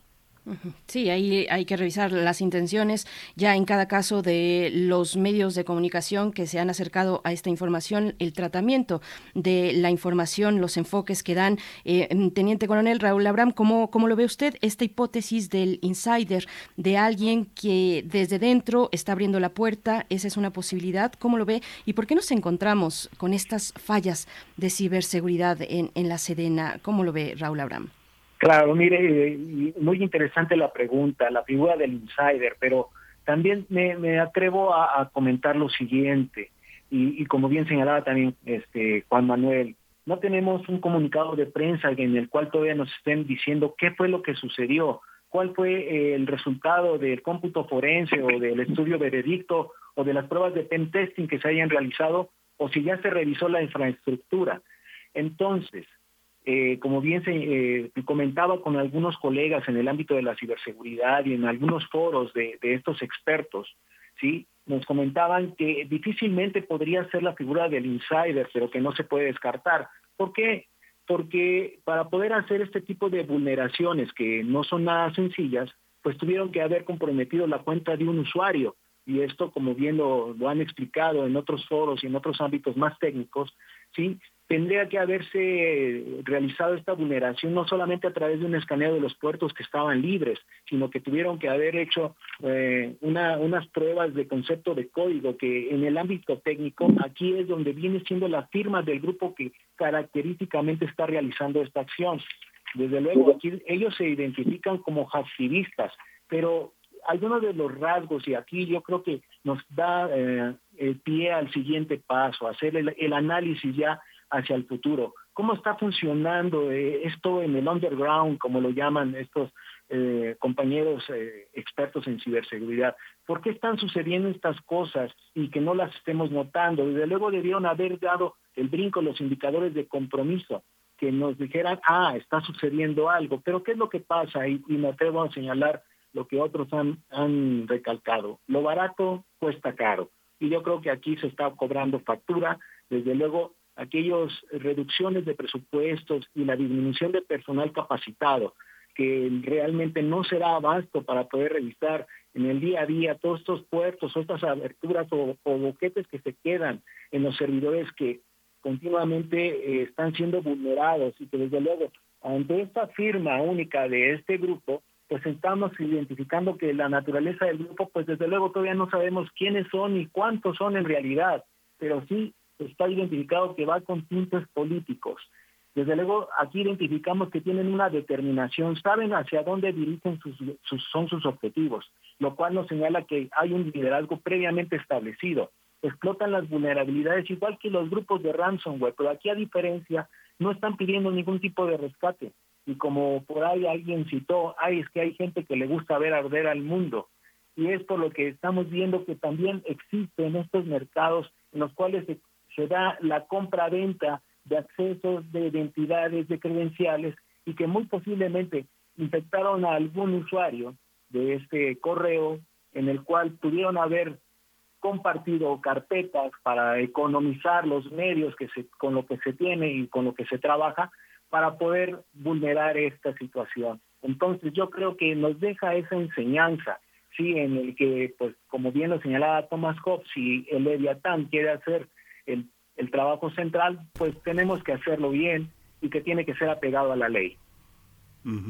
Doctor eh, Raúl Abraham Álvarez, hay, una, hay un aspecto en el que, por ejemplo, si un, si uno de nuestros eh, grandes militares, odontólogo, médico, eh, se retira, es un militar en retiro y abre un consultorio, hay una enorme credibilidad en su profesionalismo. Pero muchos, y no sabemos quiénes, también trabajan en, el sistema de seguridad privada y muchos son eh, capital para grupos eh, delictivos, pero no sabemos quiénes, no sabemos quiénes porque la gente se puede dar de baja después de varios años de servicio. No tenemos un, patrón, un, directorio de quienes están, eh, de quienes quedan fuera del ejército por bajas deshonrosas. Hay el criterio de baja honrosa dentro de la ley orgánica. Hay gente que se da de baja por razones de salud, por razones personales, eh, pero muchos de estos son muy codiciados. Uno encontraría, perdón que le haga una pregunta tan amplia, pero uno encontraría diferencias entre la lealtad que se tiene en la parte de ciberseguridad de la defensa y la que se tuvo en la Policía Federal. Digamos que había un aparato muy, muy asesorado por la defensa, pero también muy cobijado por asesores internacionales. Pienso en todo el aparato que hicieron Cárdenas Palomino y García Luna, que sigue vigente. Ellos están, ellos están eh, en prisión, pero sus empresas están libres. Ahí están, están trabajando y están operando con policías, policías federales y algunos militares. ¿Cómo entender ese fenómeno, este Raúl Álvarez? Pues mira, como bien lo señala, se compromete mucho lo que es la lealtad hacia la cual otros. Desde luego, es difícil contar con un, un censo o un registro de, de quiénes tienen este conocimiento o hacia dónde se fueron. Yo creo que aquí las cuestiones hacia las instituciones sí tienen mucho que ver. la iniciativa privada pues están queriendo cortar precisamente estos talentos para poder atraer hacia otros nuevos mercados y hacia otros nuevos enfoques que muchos eh, eh, expertos en, las áreas no solamente de ciberseguridad, sino de inteligencia o de ciberinteligencia, que están en el nuevo día a día y que ahora tienen una nueva aplicación en esta nueva red y que es en el ciberespacio. Ahora, Híjole, vamos a tener que hacer una pausa de nuevo en la intervención de Raúl Abraham Álvarez Paniagua. Miguel Ángel. Sí. Sí, vamos a hacer una, pausa, pero bueno, continuamos con Manuel Aguilar Antonio, un poco también en el sentido de la misma pregunta, hay un prestigio de muchos profesionales, ingenieros, médicos, ¿no? Y, que trabajan, que una vez que salen de sus cargos, trabajan en, en, otros gobiernos o para otras empresas, a veces con escrúpulos y a veces sin escrúpulos. No sé, el caso del secretario de Hacienda eh, Gil Díaz, eh, de Ernesto Cedillo, de Felipe Calderón, que se emplean en otras, en otras empresas después de tener altos cargos de seguridad en el gobierno ¿Cómo lo observas esa parte de, transiciones en el tema de la seguridad, el empleo y las leyes que lo limitan o, lo, o, hay huecos? Bueno, creo que sería un tema muy sujeto a debate por la parte del desconocimiento que podemos tener en las diferentes áreas y campos temáticos en los cuales pueden desempeñarse estos exfuncionarios trascendentales en el ámbito del aparato o de la estructura de operación de una institución. En el ámbito de la cuestión de la, de la seguridad pública, pues creo que inmediatamente los dos referentes que utilizas en el ámbito concreto de García Luna y Cárdenas Palomino, pues saltaron mucho los reflectores por la gran cantidad eh, del papel eh, sumamente eh, íntimo que pudieron observar en el ámbito de las estructuras de los servicios de inteligencia y de las instituciones policiales de México, que abarcaban un gran espectro que iban desde lo que fue en su momento la AFI, la Policía Federal, el Centro Nacional de Inteligencia en alguna medida esquemas eh, de cooperación con, con las Fuerzas Armadas, pero que posteriormente el caso concreto de General García lo utiliza y lo capitaliza eh, para abrir una empresa particular en el ámbito de poder ofertar esos servicios bajo el respaldo de la reputación que él creó como jefe o bueno como personaje al frente de una institución que era un departamento de Estado o una secretaría de Estado en el ámbito mexicano. Creo que hay ciertos procedimientos o ciertos ámbitos administrativos en los cuales se comprometen que no se puede utilizar información sensible de la parte del gobierno en un periodo posterior a la parte de que se deja un cargo de desempeño público. Pero sabemos que hay intereses particulares de grandes empresas que pueden este, contratar o cooptar a estos grandes personalidades vinculadas a los grandes debates nacionales. Aquí no sé qué tanta certeza podríamos tener en el ámbito del desarrollo de la materia de ciberseguridad. Realmente eh, la materia de una institución de policía o una institución en el ámbito de inteligencia en materia de ciberseguridad en nuestro país no es tan reciente. En el caso concreto de la interrelación con Estados Unidos empieza como un requisito, una invitación a la construcción de instituciones en el ámbito tanto de las Fuerzas Armadas y como para las instituciones policiales en el marco de lo que es la iniciativa Mérida, a finales precisamente del gobierno del presidente Felipe Calderón, pero que tiene un impulso fuerte a partir del año eh, 2012-2013 en el cual se empiezan a consolidar la policía científica, la parte concreta de las unidades cibernéticas de la, de la Defensa Nacional y las TEMAR. También tenemos el desarrollo amplio, por ejemplo, de la unidad de policía cibernética de la Policía de la Ciudad de México y vemos este amplio desarrollo. Eh, ¿Qué tanta experiencia podríamos ver para este tránsito eh, de funcionarios, tal vez a casi 10 años de la construcción de estas unidades vinculadas a temas de ciberseguridad? Creo que tal vez es algo que bien como planteó Miguel Ángel valdría eh, la pena valorar y tal vez crear esquemas eh, de cooperación para que si bien estos profesionistas ya no forman parte de la estructura del gobierno federal, instituciones gubernamentales de seguridad, puedan desempeñarse en otros ámbitos pero bajo ciertos elementos de ética y ciertos desempeños que no puedan comprometer información sensible que pueda vulnerar a cualquier actor del gobierno. Ya por último, eh, maestro Raúl Abraham Álvarez Paniagua, se interrumpió un poco la comunicación, pero si usted quiere continuar ya para el cierre de esta, de esta conversación. Sí, no, nada más para reforzar lo que también ya cuando él nos está comentando. Eh, no solamente tener esos mecanismos éticos y legales para poder eh, mantener eh, la los conocimientos sobre los documentos que puedan echar mano de manera particular. Al propio interior de cada institución, las medidas de contrainteligencia que se establezcan para poder establecer son los más pertinentes y los más convenientes. Yo creo que también haciendo eh,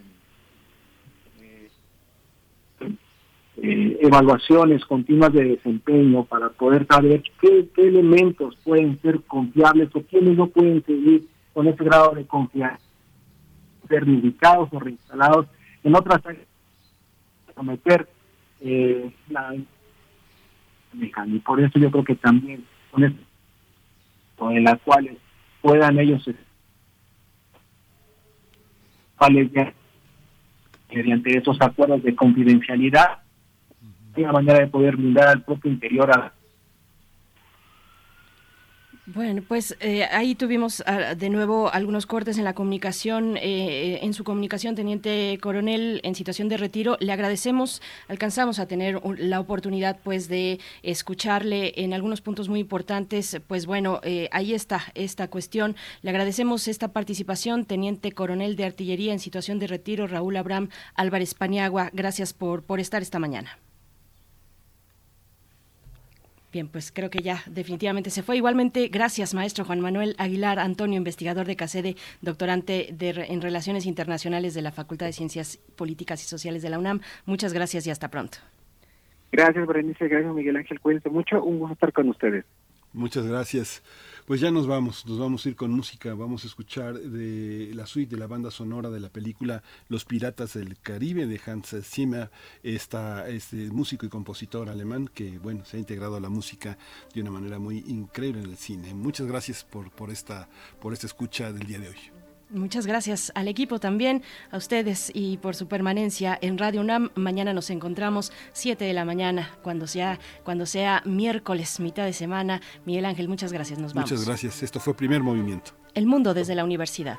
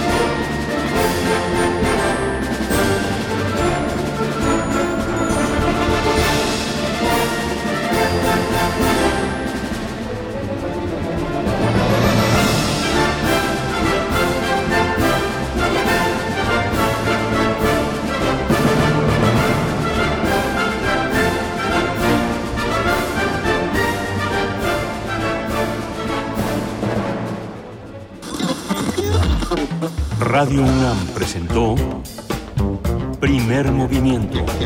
El mundo desde la universidad. Con Berenice Camacho y Miguel Ángel Gemain en la conducción. Rodrigo Aguilar y Violeta Berber, producción. Antonio Quijano y Patricia Zavala, noticias. Miriam Trejo, coordinación de invitados. Tamara Quirós, redes sociales. Arturo González, operación técnica. Locución, Tessa Uribe y Juan Staca. Quédate en sintonía con Radio UNAM. Experiencia sonora.